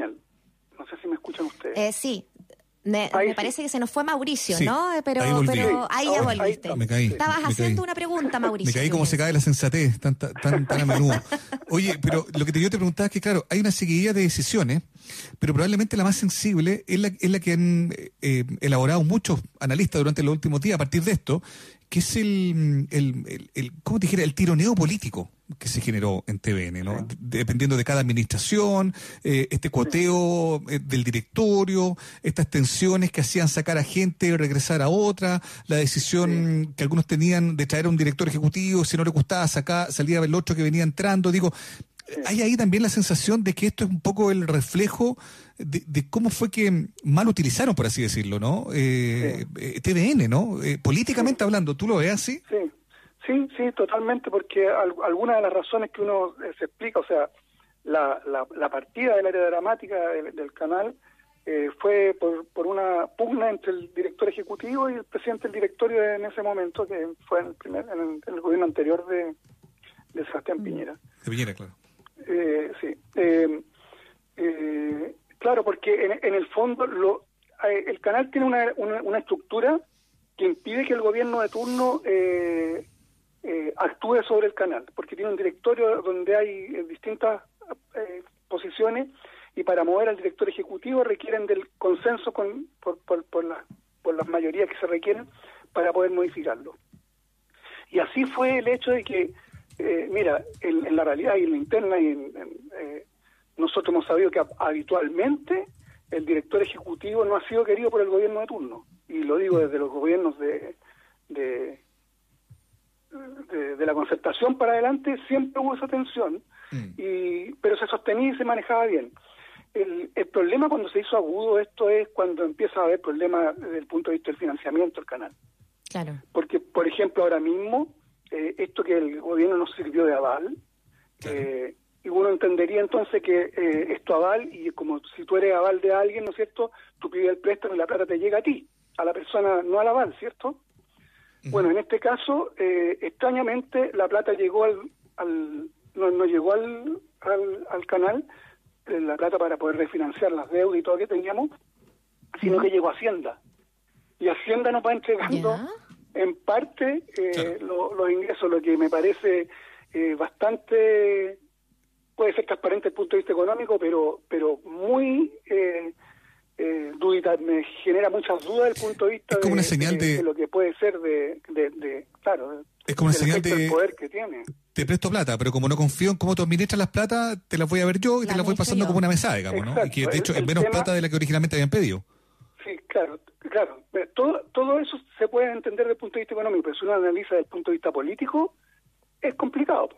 Porque obviamente que el gobierno de turno que te está pasando plata a poco para que pagas tu operación. No quiero decir que con pero- eso ha habido intervención, porque porque efectivamente que yo sepa no ha habido nada. Pero eh, eh, yo creo que no, no, no se ve bien. Yo- Y nadie ha reparado en eso, me ha llamado la atención que nadie ha reparado eso, porque si esto hubiera ocurrido tiempo atrás, yo creo que habría habido un, un- un escándalo. Porque Oh, la pero ley, Sergio, de hecho, dal- eh, está hecha para que el gobi- los gobiernos no puedan pasarle plata a televisión nacional. Sí, sí, pues en el fondo se pone el tope. Para- Eh, Sergio, pero, pero ¿qué pasa con, eh, en el fondo, vislumbrarle el escenario en el que estamos ahora? O sea, en el fondo, eh, tanto arrendar o vender en todo caso sería bastante complejo considerando de que, que a lo mejor no van a poder volver los equipos pronto, digamos, a poder trabajar. O sea, ¿quién, quién va a estar a lo mejor... Claro, eh, no, este, este por lo que nos explicó la, la presidenta del directorio, este una eh, no es algo que vaya a ser inmediato ni nada, esto se abrió en septiembre, creo que hasta septiembre fijaron la fecha para recibir, y en el fondo es para conocer el, el panorama que tenemos, y me parece desde un punto de vista administrativo puede ser entendible como si uno tuviera su casa y decir, a ver, también quiero saber qué interés puede haber en mi casa, porque a lo mejor me puedo ir a una casa más chica ¿Cómo está en el y- mercado, y digamos? puedo resolver mis problemas, claro, o sea, la información no, no te hace daño. Eh, y ese y ese y en ese sentido es lo que nos eh, aseguraron que era esta decisión. Igual es una, Que- que es una señal, igual, Sergio, perdona, pero es una señal eh, confusa. Si uno quiere probar cómo está, Sí. cuánto podría llegar a vender lo mío, sí, pero tú no lo haces público, menos con la televisión nacional. Sí, sí, el tema claro. más de fondo, ¿no? A mí me quedó una sola duda, Sergio, empezamos ya a cerrar esta conversación, pero eh, en este en esta eh, eh, conversación con la presidenta del directorio que tú dices que tuvieron ayer, ella le- les, les garantizó de algún modo que de ser arrendada o vendida sería a unas a otras empresas audiovisuales o, o, o- o no fue algo que se garantizara. No, no, no, eh, eh, está abierto a cualquier posibilidad. O sea, en el fondo es, es conocer. Sí, en el fondo sí, y en las cláusulas está el hecho de que el canal después se reserva la decisión de aceptar o no aceptar o, o rechazar. O, O sea, disculpa lo gordo de, de la pregunta, pero eh, podría comprarlo un mall y poner, poner algo ahí, claro. ¿no? Sí, claro. Increíble. La televisión pública. Eso es lo más, lo más triste, po, Sergio y Muriel. que la promesa de la televisión pública finalmente termina entrampada en esto por, por tironeos políticos en gran medida. Quizás también hay mea culpa que hacer. Yo creo que tú también lo decías, Sergio. eh, decisiones malas que se tomaron. Recuerdo un par de teleseries que, que, generaron una- un gasto eh, altísimo para, el- para el canal, eh, optando por, en licitaciones por las licitaciones más caras no las más baratas. Teleseries que tuvieron que salir de pantalla. O, han habido también malas decisiones programáticas que han ido acrecentando el hoyo del, del canal, ¿no? Hay un hecho re, re clarito además que en el fondo cuando te llegan las platas o cuando eh, en, en, el- en la televisión chilena de, de cuando empieza la crisis todos los dueños hicieron aportes de capital en un momento determinado.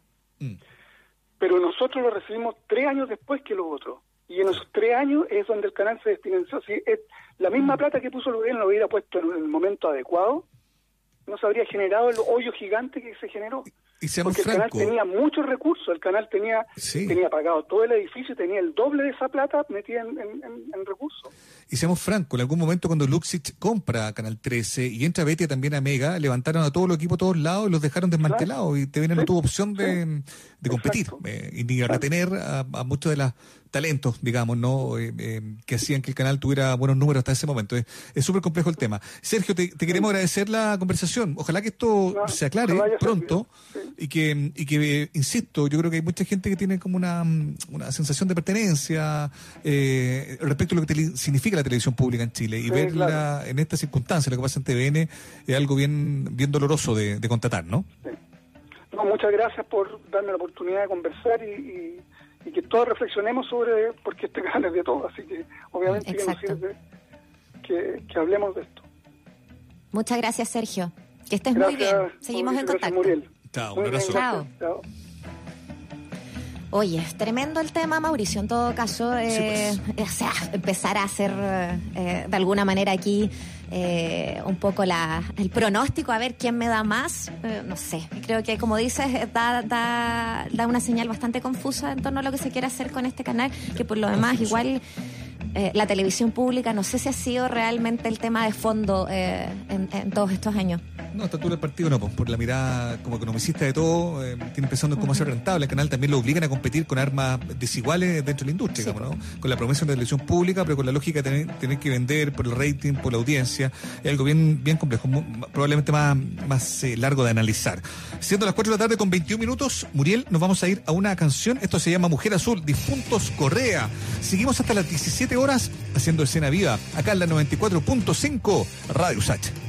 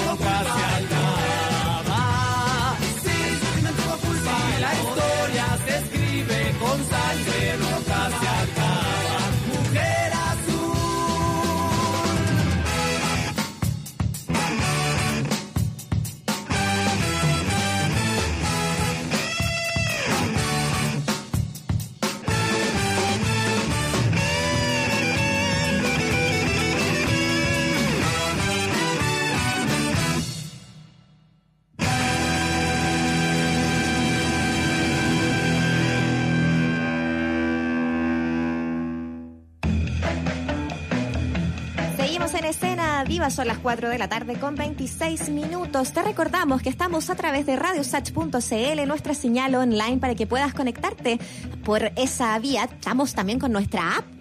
Así que puedes buscarnos Radio Sach eh, para que nos lleves en tu teléfono, en tu tablet, donde tú quieras.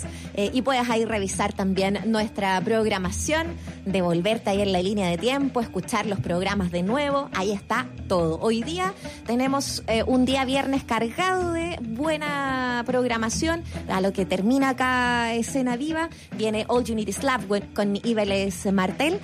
Eh, Luego viene a las 6 de la tarde Freddy Stock con sus razones editoriales y a las 8 la Emilia Aguilar va a estar dejándonos bailar con eh, eh, estos discos que cambiaron la historia de la música y hoy es el turno de la primera parte del Celebration de Madonna, el compilatorio del 2009 que se viene increíble.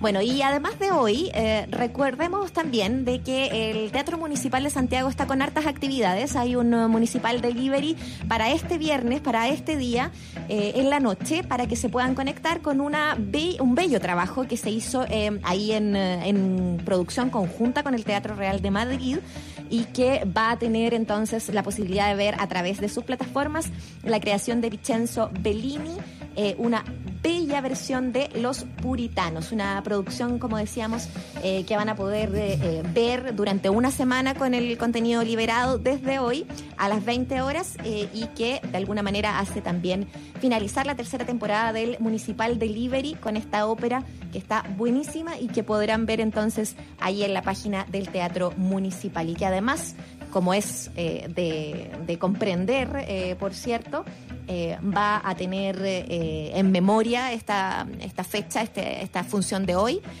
al creador nacional Germán Droguetti que muriera esta semana. Bueno, siendo las 4 con 28 minutos, Mauricio Jürgensen, ¿te parece si nos vamos a una tanda? Obvio que me parece. Eso, vamos entonces, cortita, regresamos al tiro. Luz, cámara y una pausa. Ya volvemos a la escena viva. USAT 94.5, la radio de un mundo que cambia. En USAT solo damos la hora cuando damos la hora. 4 de la tarde y 27 minutos. USAT 94.5, la radio de un mundo que cambia.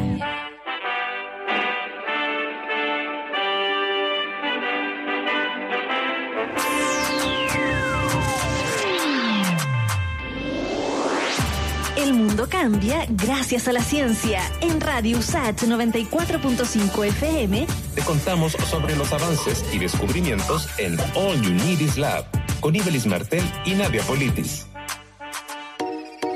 Las universidades como una red de apoyo en la pandemia que enfrenta el país por el virus responsable de COVID-19 es una realidad.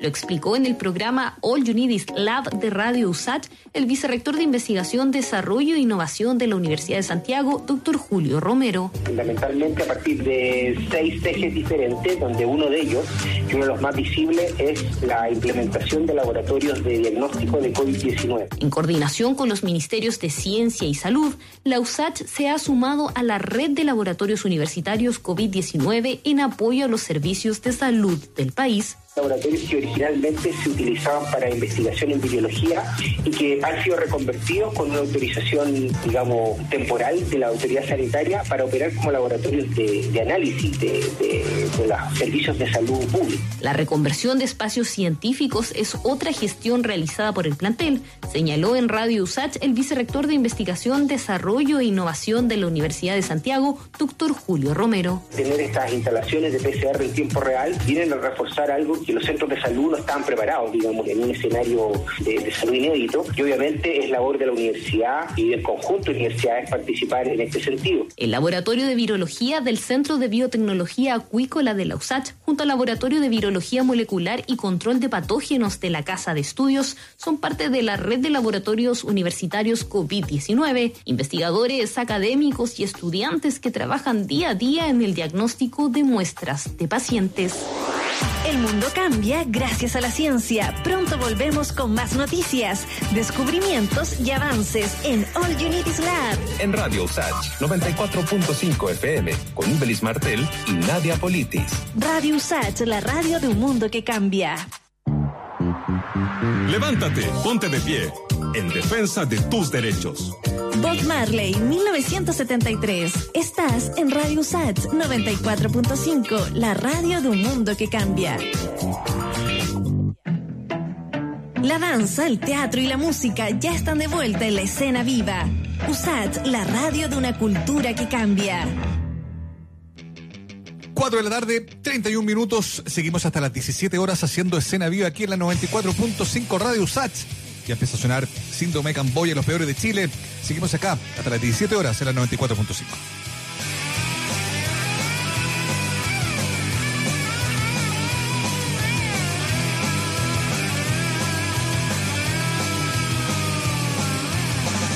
millones de chinos en la China suicidado de forma colectiva. No quieren más arroz de primavera. No quieren más con el pato chaufa. Síndrome Camboya. ¡Todos contra el muro! Síndrome Camboya. ¡Todos contra el!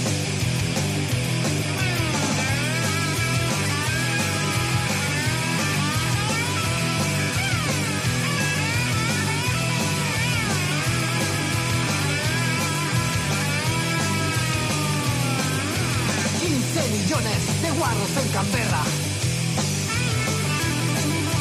Se hacen pedazos todos a lo bestia. Se han desplazado con ropa de canguro. Se azotan la cabeza todos contra el muro. Síndrome Camboya. Todos contra el muro. Síndrome Camboya. ¡Todos contra el muro!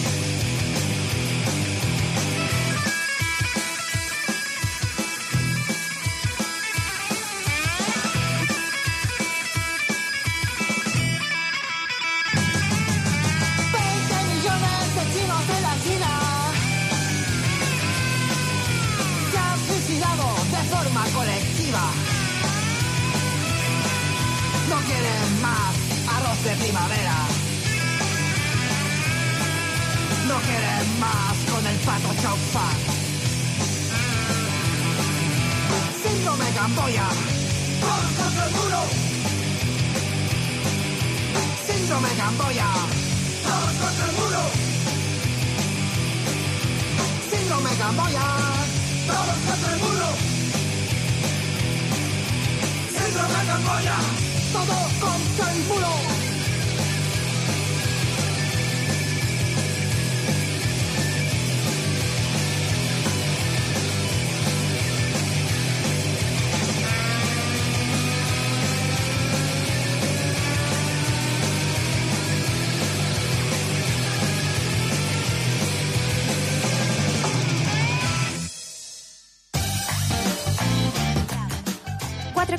Con 34 minutos en la última media hora de nuestra escena viva recibimos al panelista de nuestro día lunes que se corrió se nos corrió hasta el viernes. ¿Qué se habrá creído? Felipe Casen, poeta, director del Magíster en Arte y Cultura del Instituto de Estudios Avanzados de la USACH con su columna crítica siempre nos está acompañando hasta ahora. ¿Cómo estás, Felipe?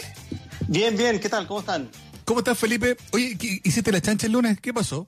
Eh, no, lo que pasa es que en el horario, eh, o sea, teníamos marcado el horario habitual, pero por algún motivo tuvimos que correrlo un poco, entonces eh, coincidía con una defensa de tesis en la que tenía que participar, yo era el director de la tesis, así que no podía estar ausente. Y No, nada, pero te podías son ausentar en exámenes- realidad. Exámenes de tesis, de, bueno, de doctorado además, que era, imagínense, un proceso de largos años. Y ahora las tesis, claro, son las defensas son por, eh, por eh, Zoom, así que en, en medio distinto, pero bueno, salió todo muy bien, así que bien. Eh, y claro, nos cambiamos para el viernes, así que no hay, no hay problema. Buenísimo. Oye, y Perdonado. estabas. Sí, to- totalmente perdonado. Felipe es de la casa, en realidad. Felipe puede, puede básicamente hacer lo que usted quiera. Eh, pero Felipe, yo creo que igual es importante que podamos situar eh, el tema de conversación de hoy que tiene que ver con una, mm, una partida, el fallecimiento de la que probablemente sea una de las grandes deportistas de la historia del país, ¿no? Sí, de, de- efectivamente, de Marlene Arens, eh, madre de Karen Evensberger, eso es lo primero que me viene a la mente, eh, la periodista con la que aprendimos de, de relaciones internacionales los, los jóvenes de los 80. Y claro, una... Yo creo que, yo creo que perdóname, pues, ese, ese fue el matrimonio navasal. Tú eres más joven Claro, bueno, puede ser. José María su mujer, sí. Yo ahí aprendí de. Claro, obvio. ya dale ahí. Exactamente. Y sí, fue, bueno, eh, fue una deportista muy destacada, todos sabemos que fue la, la- la primera la primera deportista chilena en general, eh, tanto como entre hombres y mujeres, en ganar una, una medalla, ganó la, la medalla de plata por el lanzamiento de la jabalina en Melbourne en 1956. Eh, y además, después de eso y de bueno, una participación destacada en atletismo en general, eh, hizo un cambio de carrera muy interesante y se dedicó mucho tiempo a la equitación también. Y también logró muy buenos resultados. Entonces, una especie de atleta eh, bastante integral, ¿no es cierto? Y una figura muy, muy especial por varios por varios motivos en realidad. Eh, no solamente los estrictamente deportivos que están ahí a la vista, pero además eh, eh, fue bueno fue una figura muy respetada en términos como eh, personales. Estos días han salido muchos muchos mensajes. Pero además hay una noticia que yo al menos me enteré recién ayer. No sé no sé si ustedes la conocían de antes pero que me pareció muy potente y muy vigente en estos días que fue que ella ¿La del eh, denunció un sí denunció un caso de acoso Terrible. eh, que le costó la, la, la participación en, en la Olimpiada de 1964 no sé si ya, ya habrán comentado sobre eso, pero... No, no, por eh, favor, dale. Ah, yo quedé muy, quedé muy para adentro porque eh, ella comentó que uno de los eh, dirigentes le tuvo con ella una actitud, como, como dijo después en una entrevista, que, que sería llamada acoso sexual.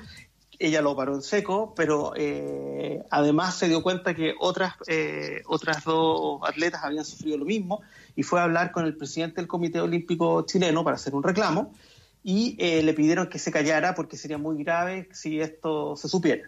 Bueno, resulta que ella mantuvo este, mantuvo este reclamo y las dos otras atletas también. Y luego además lo, lo mencionó en una, en una entrevista. Y bueno, parece que hubo hartos líos, como una especie de juicios que le hicieron, etcétera, eh, a nivel de- deportivo. Pero el caso es que finalmente este personaje llegó a ser el presidente del Comité Olímpico Chileno. Alberto y eh, eso le costó que ella eh, no fuera finalmente, quedó castigada y no pudo ir a la, a la, a la mm, ¿cómo se llama? A las Olimpiadas de, de Tokio. Y le prohibieron apelar y todo. Entonces, eh, bueno, hoy, hoy en día que recién estamos viendo los cambios de paradigma eh, respecto a, la- a las maneras de juzgar estos, eh, los acosos y todos los delitos eh, relacionados con el acoso sexual, eh, es muy fuerte ver que eh, además en, en un mundo como el deportivo, que lamentablemente también ha, ha tenido muchos casos de este tipo, eh, hubo, no sé, hubo momentos que esto impidió que, que- que la mejor deportista del momento pudiera participar en una Olimpiada. Eso, como- eso es lo más, es lo más llamativo, ¿no? De, de esta Claro. denuncia, no solo la valentía de la época, de decir, sabes que no voy a aguantar esta cuestión y voy a parar y voy a hacer la denuncia contra quien corresponda, sino que fue castigada y fue eh, y no se le permitió competir en el mejor momento de su carrera. O sea, yo creo que la Exacto. revelación de ella, claro, tiene tiene varias eh, varias maneras de interpretarse, digamos, ¿no? Pero por lo pronto es una injusticia brutal que le terminó Claro. cortando su carrera y que la obligó a abandonar el, el atletismo por no Claro, poder y a ella competir a además fue Tokio muy digna 64. y, y ese día mandó a la cresta el atletismo y se y se dedicó a la- y ahí se pasó a la equitación entonces además eh, eh, es interesante su también que su manera de reaccionar fue, fue muy drástica pero al mismo tiempo fue igualmente exitosa en lo que después sigue haciendo. Entonces, no, un personaje así muy, Felipe. muy potente. Sí. Me parece valiosísimo que la quieras relevar también eh, a propósito de su fallecimiento esta semana, pero, Sí. pero también ahí nos da la pregunta, ¿no? O sea, esta Sí, expresión claro. que tú usas, ¿no? Del pago de Chile. O, será que realmente eh, le damos lugar a, a las personas, las premiamos con justicia? Eh, encáusanos Mm. un poquito.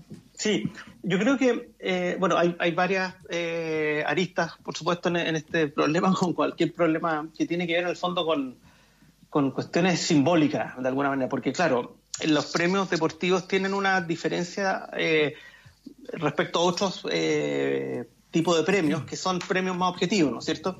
Eh, que alguien, no sé, haya sido el más rápido en correrse en metro en una carrera tal, es algo objetivo, a menos que haya trampa o algo así, pero por ejemplo que alguien gane el premio nacional, o sea, perdón, alguien gane el premio Nobel de literatura es menos cuantificable, ¿no es cierto?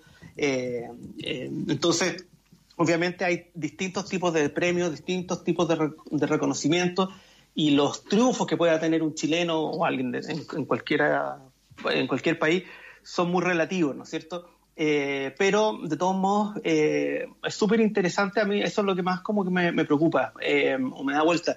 ¿Por qué proyectamos tantas cosas sobre nuestros ídolos? ¿ya? Y, quiero ocupar la palabra ídolo en especial porque también podríamos decir nuestros personajes famosos, grandes chilenos, etcétera, pero la palabra ídolo me parece interesante porque alude obviamente a una dimensión eh, religiosa y es lo que muchas veces ocurre en estos casos. O sea, proyectamos sobre, mm, eh, sobre algunos deportistas, por ejemplo, unas especies de cualidades sobrenaturales y además proyectamos sobre ellos eh, unas especies como de, no sé, eh, virtudes eh, también sobrehumanas, ¿no es cierto? Que además tienen que ser buenas personas, entonces- amables, etcétera. Para ir siguiéndote la línea, está bueno. Ya, ya partiríamos entonces de una premisa errada, según tú, al hablar de, al adjudicar la categoría de ídolo a una figura relevante en el deporte. Claro, o sea, en el fondo, a cualquier humano, a cualquier humano que le adjudiquemos la categoría de ídolo, y acá estoy pensando también en un músico, eh, en mi caso, por ejemplo, yo podría decir que uno de mis ídolos es Bielsa, ¿no es cierto? Eh, así ya, pero a un nivel sobrenatural, pero obviamente eh, es un...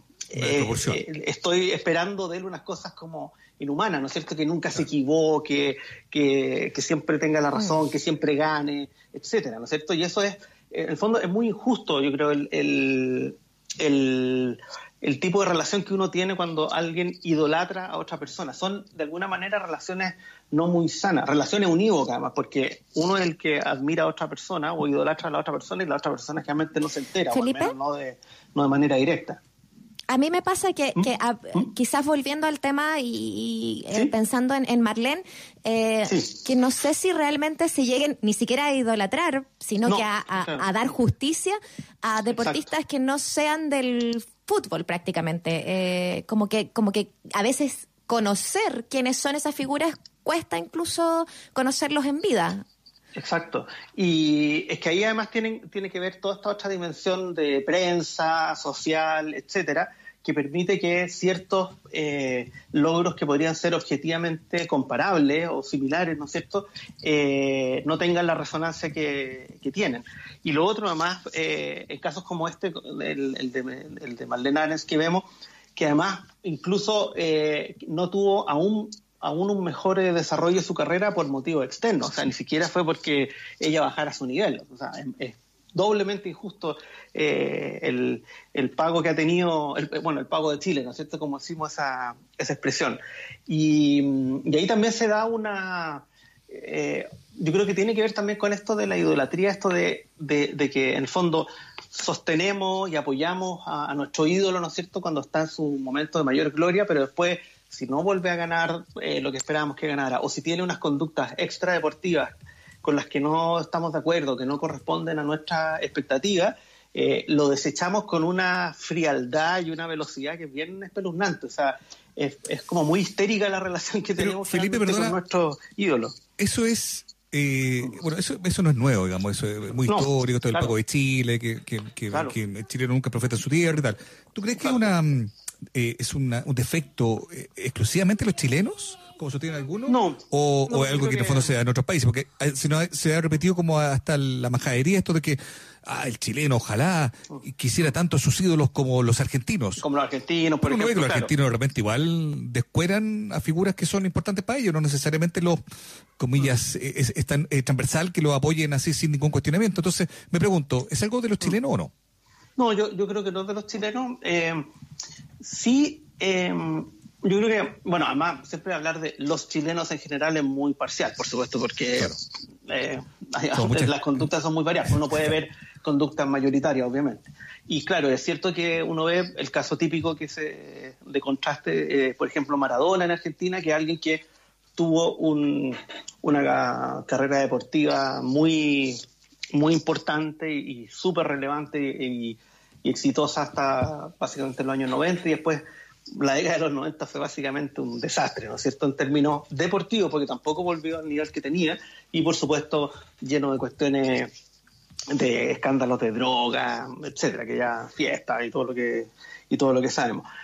Pero yo lo que sí diría es que en, en Chile, así, insisto, de manera muy gruesa, ¿no es cierto? Eh, primero está este carácter como eh, muy mm, provinciano, ¿no es cierto?, que afecta mucho nuestra, nuestras opiniones y, y que en el fondo nos hace muchas veces estar más pendientes de las opiniones de afuera que de, que de la valoración que hacemos dentro. Y ahí yo, al- algo que digo siempre, eh, es que, la, por ejemplo, el canon de la literatura chilena no ha sido decidido en Chile, sino que fue decidido en Suecia, porque los dos premios Nobel que tenemos eh, de poesía, eh, Pablo Neruda y Gabriela Mistral, eh, tienen un peso tal por haber ganado el premio Nobel que eso obnubila cualquier otra obra de un poeta relevante. Por ejemplo, a mí me interesa mucho más Vicente Huidobro, por decir alguno, eh, pero por el hecho de que no obtuvo el Nobel es como si fuera inferior. Entonces estamos como muy pendientes de, que nos pesquen de afuera. Y si no, eh, al tiro lo, bajamos.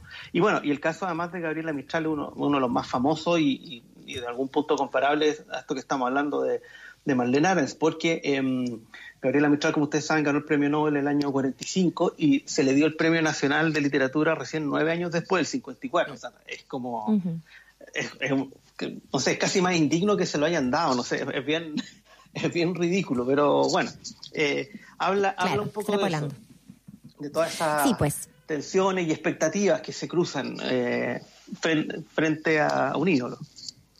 Mejor no idolatrar y de alguna Sí, manera creo también claro. eh, destacar a, a- a los deportistas, bueno, porque por- en este caso lo hicimos eh, a través de- Claro, de- no, del deporte, ¿no? en- El tema, Sí, pero, yo pero voy a citar acá a un amigo, es que mejor no lo voy a citar porque es un poquito eh, eh, gruesa la, la- la frase, pero un amigo, siempre bien borracho cuando hablábamos de, de los Beatles o de, Le- o de Rolling Stone, decía como John Lennon también iba al baño.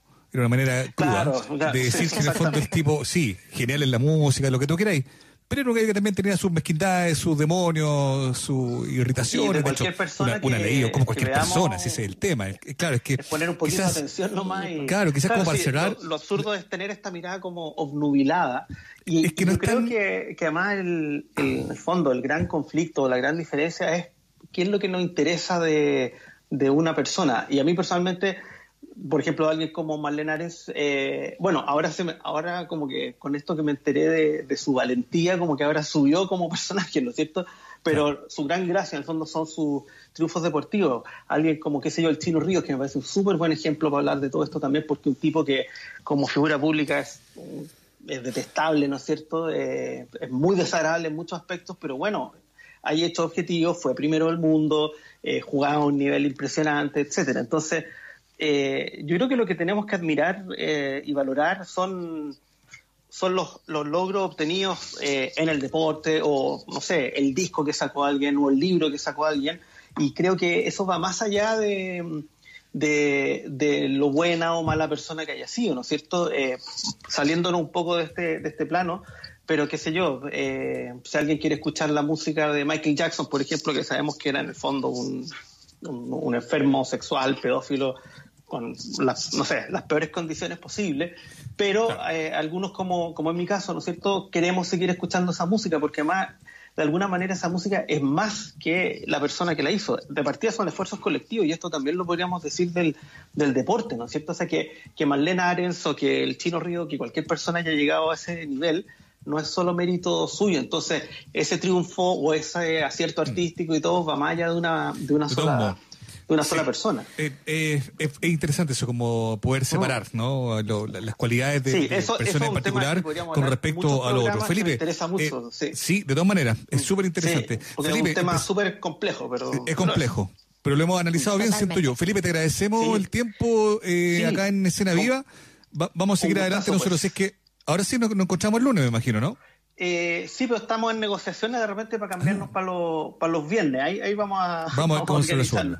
Pero lo Ya, último pues, que quería decir que Sí. hay que ser muy cara de palo porque el, el Comité Olímpico Chileno sacó un aviso hoy día diciendo que, eh, que todos los chilenos enviamos nuestros mensajes de apoyo, de admiración hacia Marlene Ares y lo mínimo que quería hacer el Comité Olímpico Chileno es pedir perdón por haberle cortado la carrera. Así que, pero bueno, eso lo dejamos lanzado, la, la idea, porque me parece que es lo mínimo que, que- que debería ocurrir para hacerle justicia a la valentía, Pues sí. además del talento que tuvo esta mujer. Excelente. Totalmente. Gracias, Bien Felipe. recordado. Bueno, un gustazo, pues, Gracias. y que les vaya muy bien. Que Buen fin de. Y, y nos vemos la otra semana. Buen fin de. Igual tú, Ya, Felipe, chao. bien. Mauricio Jürgensen, estamos llegando casi al final del programa, pero yo creo que nos alcanza para alguna canción todavía, ¿no? En esta hora, cuando ya son las 4 con 51 minutos, acá en la radio USACH. Vamos Eh, vámonos a... ¿A qué nos vamos? Nos vamos a Mira, Lucibel yo y Mil Caminos. Una canción súper buena, súper buena, de un grupo al que Ya. yo admiro mucho y que yo sé que toda la gente que nos escucha esta hora de la tarde también admira mucho. Esto se llama Mil Caminos de Lucibel. Nos queda un ratito más a la vuelta de Escena Viva aquí en la 94.5.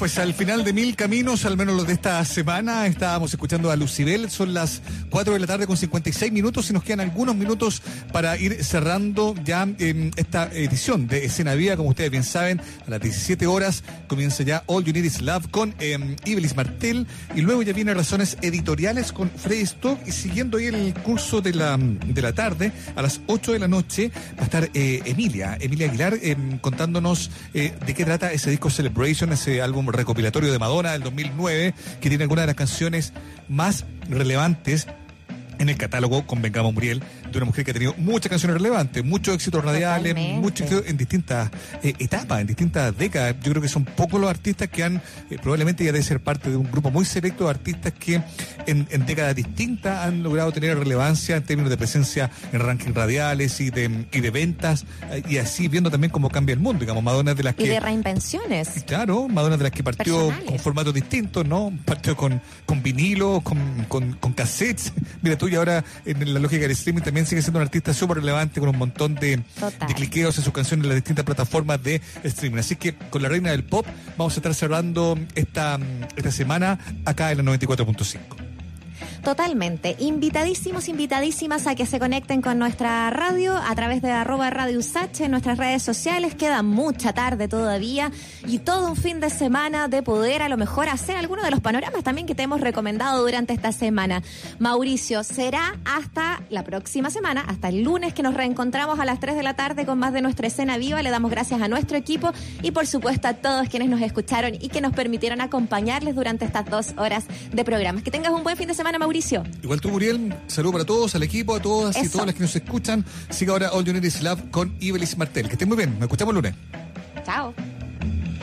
Durante dos horas fuiste parte de la escena viva. Un espacio pluricelular para la danza, el teatro, el arte y las grandes canciones. Nos encontramos de lunes a viernes de 3 a 5 de la tarde en la 94.5. USACH, la radio de un mundo que cambia. La radio que da cuenta de una escena viva.